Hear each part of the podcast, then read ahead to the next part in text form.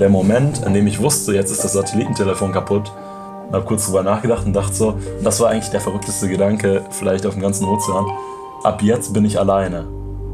Und dann dachte ich so, Moment, ich bin ja schon 63 Tage alleine gewesen.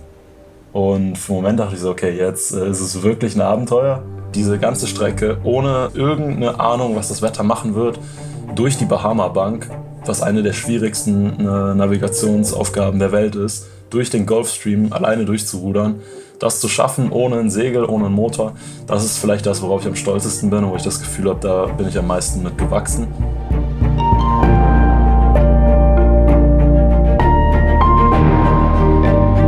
Helden der Meere.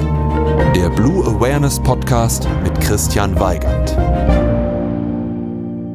Hallo und herzlich willkommen zu dieser Episode von Helden der Meere. Stell dir vor, du ruderst auf dem Ozean. Ganz alleine sitzt du in deinem Boot und plötzlich hörst du eine Walfontäne. So laut, als ob eine Handgranate explodiert wäre. Ein Wal taucht auf, der deutlich größer ist als dein Boot. Er kommt näher, ist ganz interessiert und fängt an, mit dem Boot zu spielen. Dabei rammt er das Ruder so hart, dass der Autopilot kaputt geht. Doch der Wal hat noch lange nicht genug. Mittlerweile beginnt er dein Boot aus dem Wasser zu heben. Und während dein Boot zum Spielball dieses Wals wird, machst du dir ernsthafte Sorgen, ob das wohl gut ausgehen kann. In genau dieser Situation befand sich Julian Sanchez. Er ist von Portugal bis nach Nordamerika gerudert und hat dafür 131 Tage ganz alleine auf dem Ozean verbracht. In dieser Zeit ist ihm so ziemlich alles passiert, was man sich vorstellen kann. Stürme sind aufgekommen, die bis zu sechs Meter hohe Wellen mitgebracht haben und denen er mit seinem langsamen Ruderboot natürlich nicht ausweichen konnte. Er ist Haien und Walen und Delfinen begegnet, die teilweise ganz schön großes Interesse an ihm und seinem Boot hatten. Er hat nach 63 Tagen sein Satellitentelefon verloren und der Kontakt zum Land war komplett abgebrochen. Und trotz all dieser Widrigkeiten hat er es am Ende geschafft und berichtet mit einem absoluten Leuchten in seinen Augen von diesem riesigen Abenteuer und davon, wie er in diesen 131 Tagen sein Herz an den Ozean verloren hat. Diese Folge dauert etwas länger, weil es einfach so unfassbar viel zu erzählen gibt und ich der Meinung bin, Julian hat das auch par excellence getan. Bei unserem Interview ist er allerdings gerade mit dem Fahrrad durch Nordamerika geradelt, seinem nächsten großen Abenteuer, und hatte dort entsprechend nur extrem schlankes Gepäck dabei. Dementsprechend gibt es hier leider keine tip-top Soundqualität von Julian und er hatte auch keinen Kopfhörer dabei, weshalb es so ist, dass man meine Stimme manchmal auch auf seiner Aufnahme hört. Ist nicht dramatisch, ihr werdet es aber zwischendurch manchmal merken und euch vielleicht wundern, warum der Sound so komisch klingt. Jetzt wisst ihr wieso.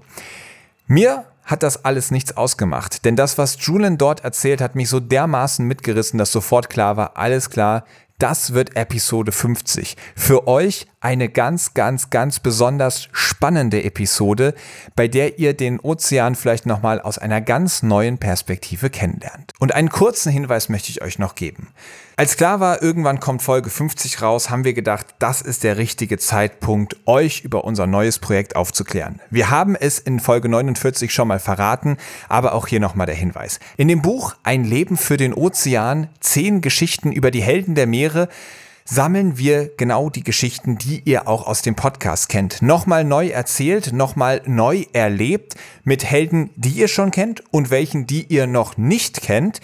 Und wir haben sie natürlich hautnah begleitet. Wir waren mit ihnen im Wasser, am Wasser, unter Wasser und den Mix an Helden, den kennt ihr ja schon aus dem Podcast. Da waren einige der besten WissenschaftlerInnen der Welt dabei, ExtremsportlerInnen und so weiter und so fort. Ihr könnt euch darauf freuen.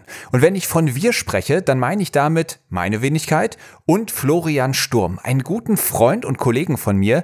Er ist Wissenschaftsjournalist und schreibt unter anderem für National Geographic und so weiter und so fort. Also habe ich darauf geachtet, dass es wirklich tolle Texte dazu gibt und vor allem habt ihr beim Podcast ja immer alles nur auf den Ohren. Deswegen gibt es in diesem Buch richtig geniale Fotografien von preisgekrönten FotografInnen, die jetzt eure Augen verwöhnen werden.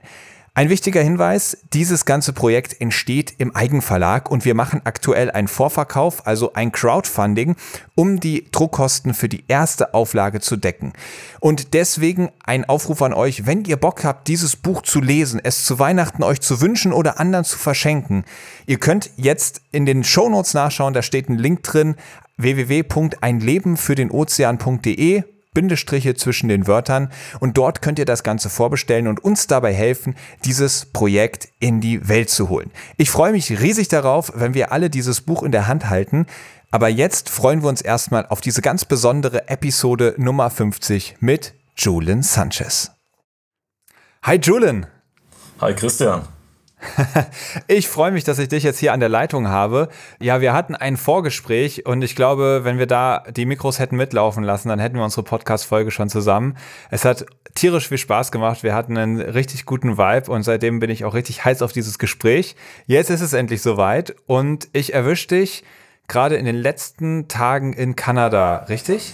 Ja, genau richtig. Also ich bin von Florida aus mit dem Fahrrad nach Kanada hochgefahren habe jetzt hier den Sommer verbracht und jetzt äh, Anfang Oktober, wo wir diese Folge aufnehmen, wird es in Kanada natürlich schon, naja, relativ frisch. Deshalb so langsam ist es Zeit, wieder in den Süden zu fahren. Sehr schön. Da hört man schon direkt diesen abenteuerlichen Charakter raus, der dich umgibt. Und genau da wollen wir jetzt auch einsteigen. Wie immer in diesem Podcast mit der ersten Kategorie Meeresrauschen. Meeresrauschen. Und in der Kategorie geht es jetzt darum, dass du uns mal mitnimmst. Und so viel kann ich vorwegnehmen. Dein großes Abenteuer, über das wir heute sprechen wollen, ist deine Rudertour. Und zwar bist du von Europa nach Amerika gerudert, ganz alleine. Wie sieht denn, und das ist das Thema in dieser Kategorie, der perfekte Tag auf dem Atlantik aus, wenn man gerade von Europa nach Amerika rudert? Ja, der perfekte Tag auf dem Atlantik ist tatsächlich jeder einzelne Tag auf dem Atlantik. Also es ist, es ist wunderschön da draußen. Aber da natürlich Ozeanrudern eine absolute Nischensportart ist, gebe ich euch einen kleinen Überblick, wie das so aussieht. Ähm, der Tag ist extrem simpel. Also eingeteilt ist der Tag in Rudern, in Essen und in Schlafen. Und natürlich noch ein paar Sachen wie Boat Maintenance, oder Body Maintenance, wo man halt einfach zusieht, ne, dass der Körper nicht auseinanderfällt, dass das Boot nicht auseinanderfällt. Denn tatsächlich bin ich im Durchschnitt pro Tag knapp 14, 15 Stunden gerudert und da bleibt dann auch nicht viel Zeit für irgendwas anderes. Aber was natürlich wunderschön ist und was diese Tage perfekt macht, ist, man rudert, wenn die Sonne aufgeht, man rudert, wenn die Sonne untergeht, man rudert mitten in der Nacht, wenn der wunderschöne Sternenhimmel draußen ist, man rudert, wenn Tiere um das Boot herum sind. Sprich, jeder Tag ist ein Abenteuer und der Ozean ist einfach wunderschön, sodass jeder einzelne Tag aufs Neue wieder ein kleines Abenteuer war. Oh wow. Ja, wir werden in diesen genauen Tagesablauf auch noch genauer einsteigen. Fällt dir denn irgend so ein ganz spezieller Moment ein? Also wenn du dich jetzt zurückbeamen könntest in irgendeinen Moment deiner Reise, Gab es dann einen ganz speziellen oder würdest du sagen, völlig egal, schmeiß mich in irgendeinen, alle gleich gut? Wahrscheinlich nicht. Oder gab es auch, auch sicher irgendwelche Highlights? Du, Christian, das ist gar nicht so leicht, einen Moment äh, da rauszupicken. Also das glaube ich. Insgesamt 131 Tage unterwegs, aber es gibt absolute Highlights. Und ein ganz, ganz besonderer Moment äh, für mich war tatsächlich New Year's Eve, also ähm, Neujahr. Es war wahrscheinlich so knapp eine Woche, nachdem ich von den Kanaren weitergefahren bin. Also noch einigermaßen nah an Land. Aber natürlich, man ist dann schon isoliert, alleine auf dem Ozean. Und man hat natürlich auch im Hinterkopf, okay, jetzt gerade Freunde, Familie, für die ist das heute ein besonderer Tag, alle sind irgendwo am Feiern, ein neues Jahr beginnt. Und ich habe mich gefragt, so, okay, ähm, merkt man davon jetzt irgendwas auf See? Auf See sieht man natürlich immer nur blau um sich herum bis zum Horizont. Und äh, viele Tage sind natürlich sehr, sehr ähnlich. Und dann geht die Sonne unter. Es war ein wunderschöner Sonnenuntergang am 31.12. Und immer so um den Sonnenuntergang herum kommen die großen Fische und springen aus dem Wasser. Also es war einfach eine wunderschöne Szene.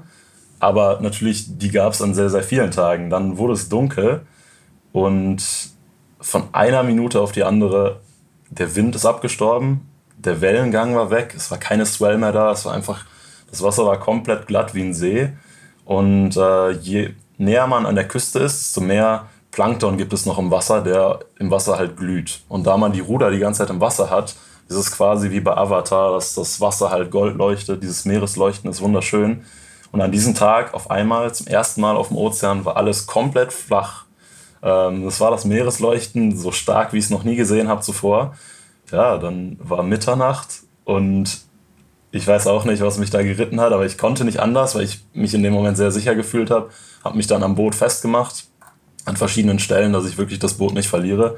Und bin dann ins Wasser gesprungen, mitten in der Nacht, alles dunkel, mit einem wunderschönen Sternenhimmel. Und ich selber habe geleuchtet und geglüht im Wasser durch das ganze Plankton und bin dann da rumgeschwommen.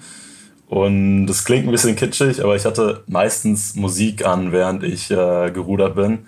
Und in dem Moment äh, kam dann der Song America von Razorlight, glaube ich. Und ich weiß nicht, für mich war das so der Moment, wo ich realisiert habe, verdammt, okay, ich werde tatsächlich dieses Boot bis nach Amerika rüberrudern. Und das war einfach magisch. Also so ein Neujahr habe ich noch nie erlebt. Und es war einfach das Gefühl von kompletter Freiheit. Und dieses Glühen im Wasser war halt wirklich besonders. Unfassbar. Wie witzig, dass gerade an Silvester, wo alle irgendwelche Raketen zum Glühen bringen und eine Lichtshow veranstalten, der Ozean dir eine ganz besondere Lichtshow geliefert hat, oder? so habe ich es tatsächlich noch nie betrachtet, aber es, es ist schon verrückt. Und ich meine, das ist in vier Monaten vielleicht zweimal passiert. Und das zweite Mal, da war ich dann zu weit weg vom Festland schon. Da war dann kein Meeresleuchten mehr. Aber ja, dass das genau an dem Tag passiert, das ist wirklich äh, unfassbar. Wahnsinn. Wir steigen jetzt auch schon in die nächste Kategorie ein, Abenteuer Ozean. Und da wollen wir jetzt alles über dieses Abenteuer erfahren. Abenteuer Ozean. Du bist als erster Mensch von Europa nach Amerika gerudert. Ganz alleine. Also du solo auf diesem Boot. Und warst echt der Erste, also ich meine, das klingt nach einem total krassen Abenteuer und du hast vorhin schon gesagt, so eine Nischensportart, aber es gibt doch schon einige Hochseeruderer und Ruderinnen, von denen ich gehört habe. Dass du der allererste bist, der komplett von Europa nach Amerika gerudert ist, hat mich dann doch ein bisschen gewundert. Woran liegt das? Ja, also äh, Ozeanrudern, so absurd das klingt, wird ein größerer Sport, also ist äh, am Wachsen. Ähm, es gibt jedes Jahr ein organisiertes Rennen von den Kanaren bis hin zu den Karibikinseln. Das ist die sogenannte Trade-Wind-Route oder die Passatwinde, die ja immer zur bestimmten Jahreszeit von Afrika Richtung Karibik gehen. Das heißt, dieser Teil war auch Teil meiner Reise. Das ist quasi der Mittelteil meiner Reise gewesen aber es ist mit Abstand der einfachste Teil. Der Wind diktiert äh, quasi, in welche Richtung man unterwegs ist. Die Navigation ist nicht so schwierig. Es gibt nicht so viele äh, Schifffahrtsrouten oder ja, Kontaktpunkte mit, äh, sagen wir mal, Fähren, Kreuzfahrtschiffen, Cargoschiffen oder Tankern. Und ich denke mal, dass das auch einer der Gründe ist, warum die meisten Leute wirklich sich darauf fokussieren, diese Route zu machen. Es ist einfach sicherer, ist organisiert durch ein Rennen. Der Grund für mich, diese Route von Europa nach Nordamerika äh, anzugehen, war einfach, dass ich den kompletten Ozean rudern wollte, von Punkt A bis Punkt Z. Also wirklich vom ersten Tropfen Wasser bis zum letzten. Und dass ich von Festland Europa zum Festland Nordamerikas rudern wollte. Als ich mich vorbereitet habe, hat es mich selber auch überrascht, dass das vorher noch niemand gemacht hat.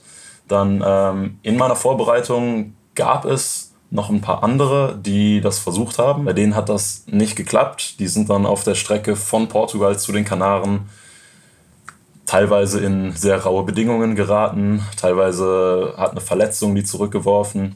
Äh, Seekrankheit, da gab es äh, drei verschiedene Crews, die das versucht haben. Und dann, als ich unterwegs war, ähm, hat es auch noch jemand anders versucht. Aber genau diese Route ist trotzdem vorher, war, da, war die einfach noch nicht auf dem Radar. Und ich habe da wirklich jahrelang Research betrieben, mit äh, Coaches geredet, mit Leuten, die es vorher gemacht haben. Und im Endeffekt haben wir festgestellt, diese Route ist extrem schwierig, aber es gibt keinen Grund, weshalb die nicht machbar sein sollte. Deshalb hat die auch deutlich länger gedauert. Also die Leute, die von den Kanaren in die Karibik rudern, bei denen dauert das in der Regel so 60, 70 Tage. Die Strecke von Portugal zu den Kanaren und dann von der Karibik nochmal bis zum Festland Amerikas ähm, die ist navigationsmäßig deutlich anspruchsvoller und äh, bei mir hat das dann 131 Tage am Ende gedauert. Wahnsinn. Du warst also 131 Tage alleine auf deinem Ruderboot auf dem Atlantik und bist, wie du schon gesagt hast, von A bis Z diesen kompletten Ozean durchrudert. 17 Tage hat es gedauert, um von Portugal auf die Kanaren zu kommen. Und diese 17 Tage, die hatten es in sich. Sechs Meter hohe Wellen. Vielleicht magst du einmal ganz kurz beschreiben, in was für einem Boot sitzt du da und wie fühlt es sich dann an, wenn auf einmal sechs Meter hohe Wellen um dich rum sind? Ja, das ist eine sehr gute Idee. Also im Endeffekt sitze ich in einem Ruderboot. Ich bin eventuell 20, 30 Zentimeter über dem Meeresspiegel, also sehr, sehr flach im Wasser. Ähm, das Ruderboot ist quasi aufgebaut wie ein klassisches Ruderboot mit dem Rudersitz äh, mit den zwei Rudern. Man äh, slidet natürlich immer. Also viele Leute denken, dass Rudern eher aus den Armen kommt. Nicht verwechseln mit äh, Kajaken oder Paddeln. Also es ist größtenteils ein Sport mit den Beinen. Kann man sich vorstellen wie die Rudermaschine im Gym zum Beispiel. Allerdings ist das Boot speziell. Also es ist aus Carbon gebaut. Es hat eine Kabine, in der man Shelter suchen kann. Also wenn die wenn die Bedingungen besonders groß werden, natürlich ab in die Kabine. Die Kabine ist auch wichtig, um Sachen trocken zu halten, um in der Nacht schlafen zu können, um zum Beispiel mein Essen unterzubringen. Ich brauche natürlich auch Essen für vier Monate. Das ist dann ganz viel Expeditionsnahrung, die ist alles in der Kabine untergebracht. Und das Besondere ist auch, dieses Boot ist auf eine Art und Weise designt, dass es, ja, so sagen es zumindest die Boatbuilder, unsinkable ist es ist quasi wie so eine kleine Walnussschale. Also es ist sehr, sehr klein, es ist sieben Meter lang, was natürlich jetzt nichts ist im Vergleich zu den 200, 300 Meter Cargoschiffen, die unterwegs sind. Aber es ist quasi so designt, dass wenn es umkippt, sich einfach wieder nach oben dreht. Das hat den Hintergrund und das ist, äh, sagen wir mal, eine Misconception, die viele Leute haben, dass man denkt, je kleiner das Boot ist, desto gefährlicher per se. Auf der anderen Seite muss man bedenken, mein Boot hat kein Segel. Das heißt, es hat auch keinen Mast. Wenn mein Boot, das heißt einen kompletten Capsize hat, wenn es sich um 180 Grad dreht, dann gibt es keinen Mast, der das Boot weiter im Wasser hält, sondern es kann sich eigentlich wie eine Waschmaschine einfach einmal komplett durchdrehen. Ja, einfach ist vielleicht einfacher gesagt als getan. Das kommt manchmal vor und das ist auch äh, ganz schön beängstigend, wenn das Boot tatsächlich mal von den Wellen umgeschmissen wird. Aber ähm, genau, das Boot ist so aufgebaut, dass es auch all die Elektronik hat, die die großen Schiffe haben. Alles natürlich nur in Miniaturformat. Das heißt, ich habe einen Chartplotter, wo ich äh, sehen kann, wo ich mich gerade befinde mit GPS, wo ich andere Schiffe sehen kann. Was ist die Distanz von diesen Schiffen? Falls sie mir zu nahe kommen, gibt es natürlich auch ein Radio, sodass ich die anderen Schiffe anfunken kann. Und genau so ist der Aufbau des Bootes. Und du hattest gefragt mit den 6 Meter Wellen. Ja, genau. Also, das ist so ein bisschen das Risiko vor der Küste Europas. Portugal, wo ich abgelegt habe, ist ja auch bekannt als Big Wave Spot, gerade bei Surfern. Und mhm. ähm, wir haben eigentlich einen Zeitpunkt ausgewählt, wo der Wind gut stand, wo das Meer nicht zu rau war. Ich hatte auch ein Landteam, also ein, eine Person, die wirklich nur fürs Wetter zuständig war, ein Experte, der mir täglich äh, Infos über das Satellitentelefon geschickt hat und gesagt, so und so sieht's aus. Und dann war ich gerade vier Tage auf dem Ozean und äh, krieg eine Nachricht von ihm und er sagt, hey, hör zu, ich mache mir keine Sorgen um dich, äh, passt, aber da kommt was auf uns zu. Da kommt ein großes Wettersystem. Wir haben gerade einen Sturm in Irland und er schickt eine ziemlich große Swell runter und die wird dich jetzt wahrscheinlich in ein paar Tagen einholen.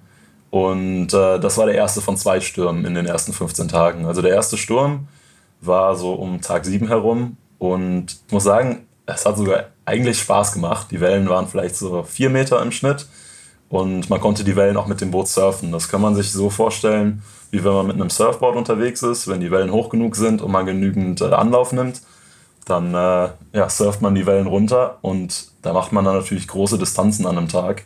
Das hat mir so gesehen also sehr viel Spaß gemacht. Dann war das gerade hinter mir. Ich war sehr froh, dass das alles dass das Boot das gut mitgemacht hat, dass ich das gut überstanden habe. Ja, kurze Zwischenfrage. Wenn du diese Wellen surfst, dann behältst du die ganze Zeit die Kontrolle und kannst rechts und links steuern und äh, gucken, dass du in der Welle drin bleibst oder wie funktioniert das? Ähm, ja, gut, guter, guter Punkt. Also genau, ich habe eine Finne unten drunter, also auf Englisch heißt es Rudder, auf Deutsch ist es das Ruder, ich weiß nicht genau. Ähm, aber genau, damit äh, gebe ich quasi den Kurs vor. Ich ruder meistens nach Kompass. Das Boot hat auch einen Autopiloten, also der über Solar Panels betrieben wird. Ich muss allerdings zugeben, dass ich den eigentlich nie benutzt habe. Also in erster Linie habe ich eigentlich Handsteering gemacht. Ich habe das Ruder mit, mit den Händen oder mit den Füßen äh, bewegt. Eine einzelne Welle, die surft man einfach runter. Da hat man dann auch keine Kontrolle mehr. Die ist zu stark, um dann da in der Welle noch zu lenken oder sowas. Aber es geht dann um den Kurs generell für den Tag. Also ich habe den Kurs quasi auf einen Tag äh, festgelegt gehabt und gesagt, heute will ich einen Kurs von, sagen wir mal, 235 Grad äh, haben. Und dann habe ich tagsüber zwischendurch immer mal wieder gecheckt und gesehen, okay, klar, ich habe jetzt nach Kompass mehr oder weniger gerudert, ich bin jetzt gerade bei 234, jetzt äh, verstelle ich ein bisschen, aber der Ozean ist so groß, ich habe nicht genügend Speed, um Manövrierfähigkeit zu haben. Also das sind äh, Sachen, die man dann im Kleinen immer mal wieder verstellt, um insgesamt auf Kurs zu bleiben. Aber ja, die großen Wellen zu surfen, das ist schon beeindruckend. Also ich glaube, ich habe da ein Highspeed von knapp 15 Knoten gehabt. Das sind dann bestimmt 25 km/h. Und das ist in einem Ruderboot schon extrem schnell, weil normalerweise ist man im Durchschnitt so mit zwei Knoten unterwegs, also 3 km/h, 3,5 km/h. Ja, krass. Und dann kam noch der größere Swell. Bevor du das erzählst, als du das erste Mal auf dem Meer warst und die Nachricht bekommen hast, ey, ich mache mir jetzt keine Sorgen um dich, aber da kommt was auf uns zu. Kribbelst da in den Fingern und denkst, cool, jetzt werde ich hier auf Herz und Nieren getestet oder rutscht dir da eher das Herz in die Hose und denkst, oha, mal sehen? In erster Linie Vorfreude. Mein Wetterexperte war gleichzeitig Mental Coach in gewisser Art und Weise. Wir haben uns vorher sehr, sehr viel miteinander auseinandergesetzt, sehr, sehr viele Telefonate geführt, uns kennengelernt.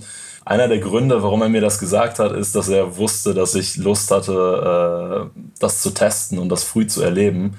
Und er deshalb meinte, kein Problem. Äh, selbst wenn da eine Möglichkeit besteht, dass du in große Swells am Anfang gerätst, für dich, für deine Persönlichkeit, für deine Art und Weise, Sachen anzugehen, ist es wahrscheinlich sogar besser, wenn du das früh erlebst, als wenn du es spät erlebst. Sprich, ich mhm. habe mich schon darauf gefreut. Auf der anderen Seite, der zweite Sturm, und wir haben auch vorher ausgemacht, klipp und klar zu kommunizieren, hat er selber gesagt, hey, hör zu, ich habe schon eine Menge Ruderer betreut. Ich habe noch nie so große äh, Conditions gehabt wie diese. Also bitte pack den Seeanker raus, geh in die Kabine und sitz den Sturm einfach nur aus. Den ersten Sturm bin ich sogar noch gerudert draußen, weil ich mich sicher gefühlt habe. Dann im zweiten Sturm habe ich sehr schnell gemerkt, okay, das ist ein komplett anderes Biest und äh, die Swell war 5, 6 Meter im Durchschnitt, was bedeutet, manchmal sind auch Wellen übereinander gelagert und dann wird es auf einmal ganz schön groß und scary. Genau, das hat dann knapp drei Tage angedauert. Das Boot hat tatsächlich auch relativ Schaden genommen, ähm, sodass ich einen Zwischenstopp auf den Kanaren einlegen musste. Was heißt Schaden genommen? Äh, guter Punkt. Also ich glaube, ich müsste erstmal das Konzept von einem Seeanker erklären. Ein Seeanker ist quasi wie ein Fallschirm, den man aber anstatt in der Luft im Wasser drin hat. Und ein Fallschirm im Wasser bedeutet, dass er sich mit Wasser aufsaugt. Wenn er sich mit Wasser aufsaugt, ähm, dann heißt das quasi, dass der Punkt, an dem man äh, das Seil mit dem Fallschirm am Boot festmacht, dass das der Punkt ist, der sich in die Wellen reinrichtet. Und das ist ganz, ganz wichtig, weil man macht den nämlich vorne am Boot fest so dass das Boot nicht seitlich gegenüber den Wellen steht. Wenn das Boot seitlich gegenüber 6 Meter Wellen wäre, dann würde ich wahrscheinlich wie eine Waschmaschine äh, durchgerüttelt werden ohne Ende. Das heißt, dieser Seeanker war sehr wichtig und der Seeanker ist auch ein wichtiges Element, sodass man nicht zu weit abtreibt, sodass man mehr oder weniger in einer Position bleibt. Das, was wir nicht bedacht hatten in diesen großen Conditions, war die Wellen einfach so stark, dass ich hatte zwei Seeanker, dass beide Seeanker abgerissen sind. Und im Endeffekt lag das wahrscheinlich daran, wir haben äh, die ganzen Vorbereitungen in Portugal gemacht.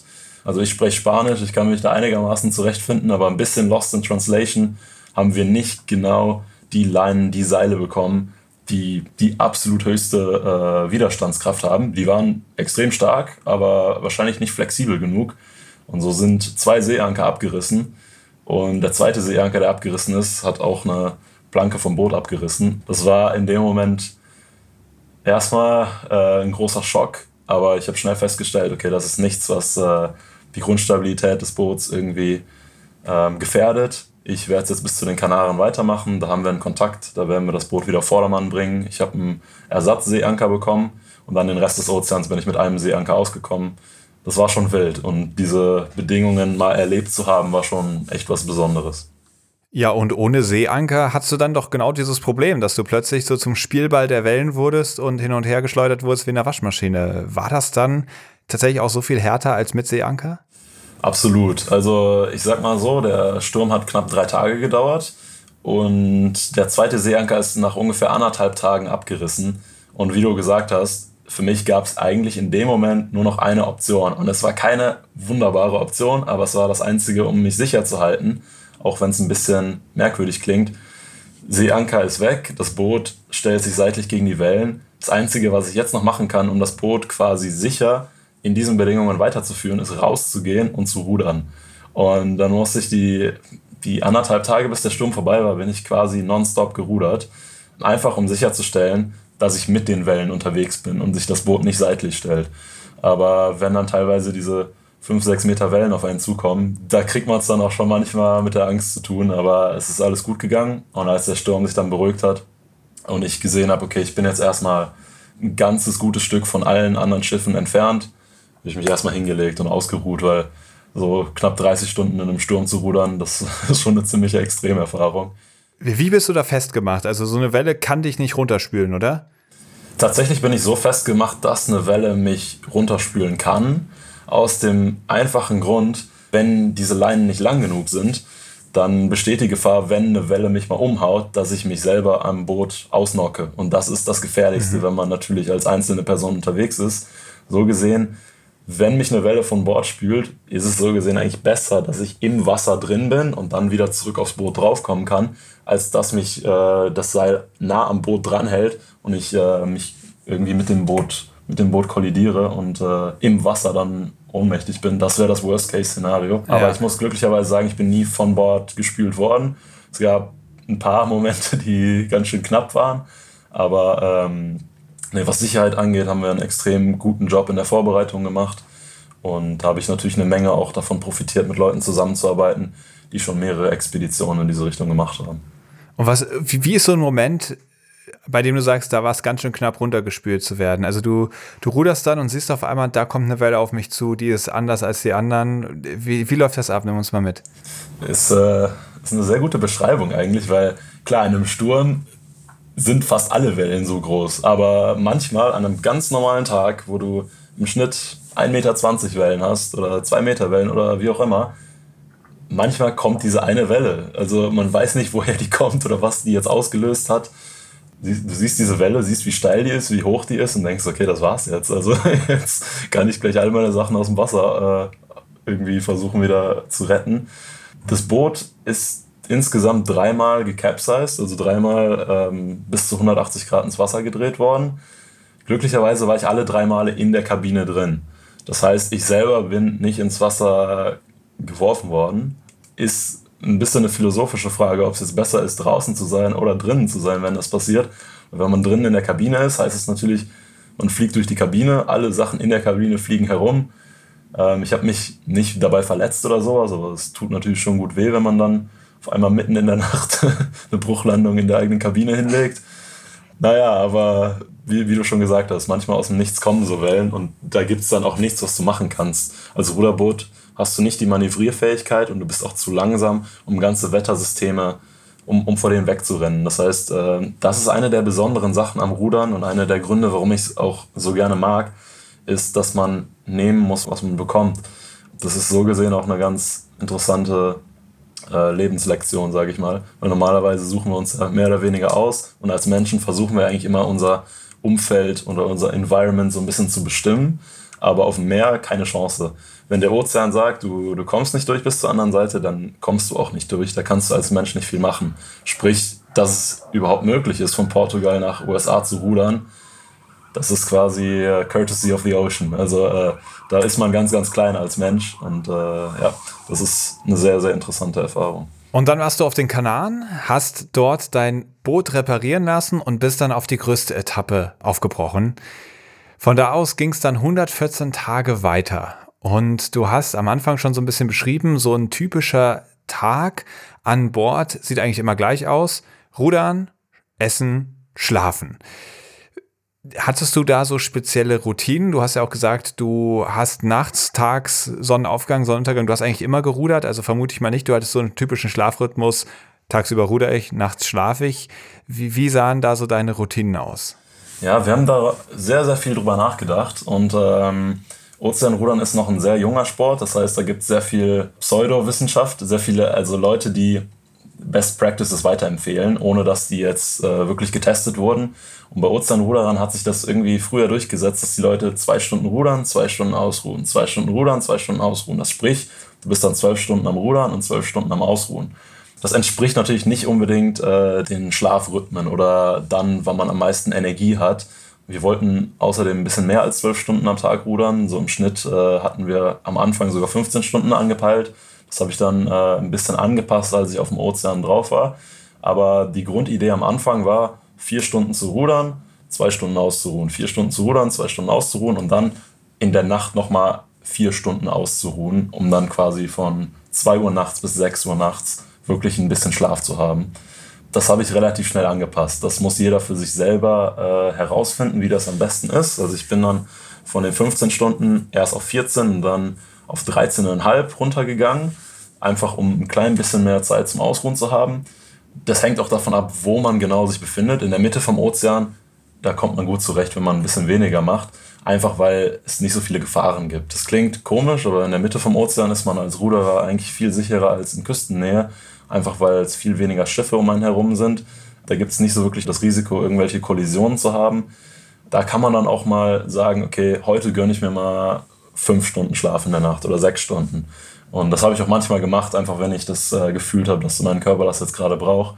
Aber vom Grund auf war der Rhythmus, den ich am Ende gemacht habe und der mir gut gepasst hat, vier oder fünf Stunden Schlaf in der Nacht und dann zwei Stunden Rudern, 30 Minuten Pause, zwei Stunden Rudern, 30 Minuten Pause und so weiter und so weiter. Mit einer längeren Mittagspause von einer Stunde. Genau, dann nachts waren es meistens so vier, fünf Stunden Schlaf. Aber vier, fünf Stunden Schlaf heißt nicht, dass man am Stück schläft. Weil wenn man alleine auf See ist, man muss eigentlich jede anderthalb Stunden Maximum überprüfen, dass niemand um einen herum ist. Also dass man nicht irgendwie in einer Schifffahrtroute drin ist oder dass andere Schiffe da sind. Sprich, vier, fünf Stunden Schlaf, ja, aber man ist eigentlich alle 60 Minuten wach, um kurz Ausschau zu halten, wie die Situation ist. Und genau. Wie kann man denn 114 Tage am Stück jeden Tag 12, 13, 14, 15 Stunden rudern? Also ich glaube, wenn ich rudere und ich habe hier mal so als Student habe ich das nebenbei mal so ein bisschen ausprobiert. Ja, wenn wir dann mal so drei, vier Stunden eine längere Ruderwanderung gemacht haben, ey, danach war ich platt, aber richtig platt. Das ist eine sehr interessante Frage. Das ist eine Frage, die ich mir auch selber vorher gestellt habe, bevor ich auf Nordstein gegangen bin. Wie soll das funktionieren? Aber im Endeffekt, klar, also man, man macht das nicht einfach von einem Tag auf den anderen. Also die Vorbereitung hat bei mir, glaube ich, knapp drei Jahre gedauert. Davor hatte ich die Idee schon noch zwei weitere Jahre, also insgesamt wahrscheinlich fünf Jahre mit körperlichem Training, mit mentalem Training. Und das ist eigentlich auch so ziemlich der Punkt. Es ist extrem anstrengend körperlich, aber der Körper gewöhnt sich daran, nach, sagen wir mal, vielleicht so 20 Tagen, nach drei Wochen wird es mehr oder weniger normal. Aber die eigentliche Herausforderung ist, wie schafft man das, jeden Tag so lange zu rudern, mental. Weil wenn man sich das vor Augen hält, okay, heute wieder 14 Stunden rudern, dann eigentlich sagt das, äh, also der Kopf sagt direkt, nee, heute nicht, heute muss ein Ruhetag kommen. Ich muss jetzt mal irgendwie was anderes machen. Das war einer der Gründe, warum ich äh, auch so gerne in Ozean rudern wollte also ich habe Psychologie studiert und mich interessiert äh, Mental Coaching extrem. Und eine der äh, Sachen, die ich wirklich herausfinden wollte, ist, wie muss man mit seinem eigenen Gehirn oder mit seinem eigenen Mind umgehen, um quasi sich zu solchen Höchstleistungen pushen zu können. Und im Endeffekt die Antwort, die ich jetzt darauf habe, ist, man im Endeffekt muss man das Gehirn so ein, so ein bisschen als kleines Kind betrachten, mit dem man die ganze Zeit ein Spiel spielt. Und man muss die ganze Zeit irgendwie zusehen, dass man dieses Spiel gewinnt und dass man das äh, Gehirn dazu bringt, weiter das Okay zu geben, um rudern zu können. Der Körper, klar, es fühlt sich an, als würde der auseinanderfallen, aber das ist auch nicht der erste Extremsport, den ich gemacht habe. Also das ist äh, irgendwann okay, aber äh, einfach das Gehirn dazu zu bringen, weiter zu sagen, okay, äh, wir, wir machen das jetzt jeden Tag und äh, wir, wir schauen gar nicht so weit voraus, das ist sehr wichtig. Und einer der Gründe, warum das überhaupt funktionieren kann, über den Ozean zu rudern, ist, dass man nicht weiter als den Horizont sehen kann. Das heißt, es sieht immer alles sehr machbar aus. Also man sieht ein paar Meilen bis zum Horizont und das war auch so ziemlich meine Strategie. Nie wirklich auf den Chartplotter, aufs GPS zu gucken und zu sehen, wie weit ist es noch, sondern alles in kleine Etappen runterzubrechen. Also deshalb habe ich dann auch immer meine Rowing-Shifts in, in, nur in zwei Stunden gemacht, anstatt vier Stunden am Stück, um zu sagen, ja, okay, ich gehe jetzt eben zwei Stunden rudern, dann ruhe ich mich wieder aus, dann wieder zwei Stunden rudern. Und dann selbst mhm. diese zwei Stunden, irgendwann wusste ich so genau, okay, zwei Stunden bedeutet so und so, so viele Songs von meiner Spotify-Playliste. Und dann, weißt du, dann weißt du irgendwann, ach ja, es sind nur noch 16 Songs und dann kann ich mich wieder ausruhen. Und dann klingt es irgendwann nicht mehr so viel. Das heißt, man muss wirklich den Fokus auf diese Mikroebene gehen und dann irgendwann, wenn man weit genug ist, wenn man zum Beispiel in der Mitte vom Ozean ist, dann ist es mal ganz gut zu schauen und zu sagen, boah, ich habe schon die Hälfte geschafft. Aber nie zu gucken, boah, ich muss jetzt noch 5000 Meilen rudern, weil dann im Endeffekt wäre der erste Instinkt Satellitentelefon anrufen, okay, ich will abgeholt werden, aber das war keine Option. Ja. Jetzt habe ich so viele Fragen. Äh, Musik. Gab es dann einen Song, der immer für dich bedeutet hat, das ist jetzt der letzte Song vor der Pause?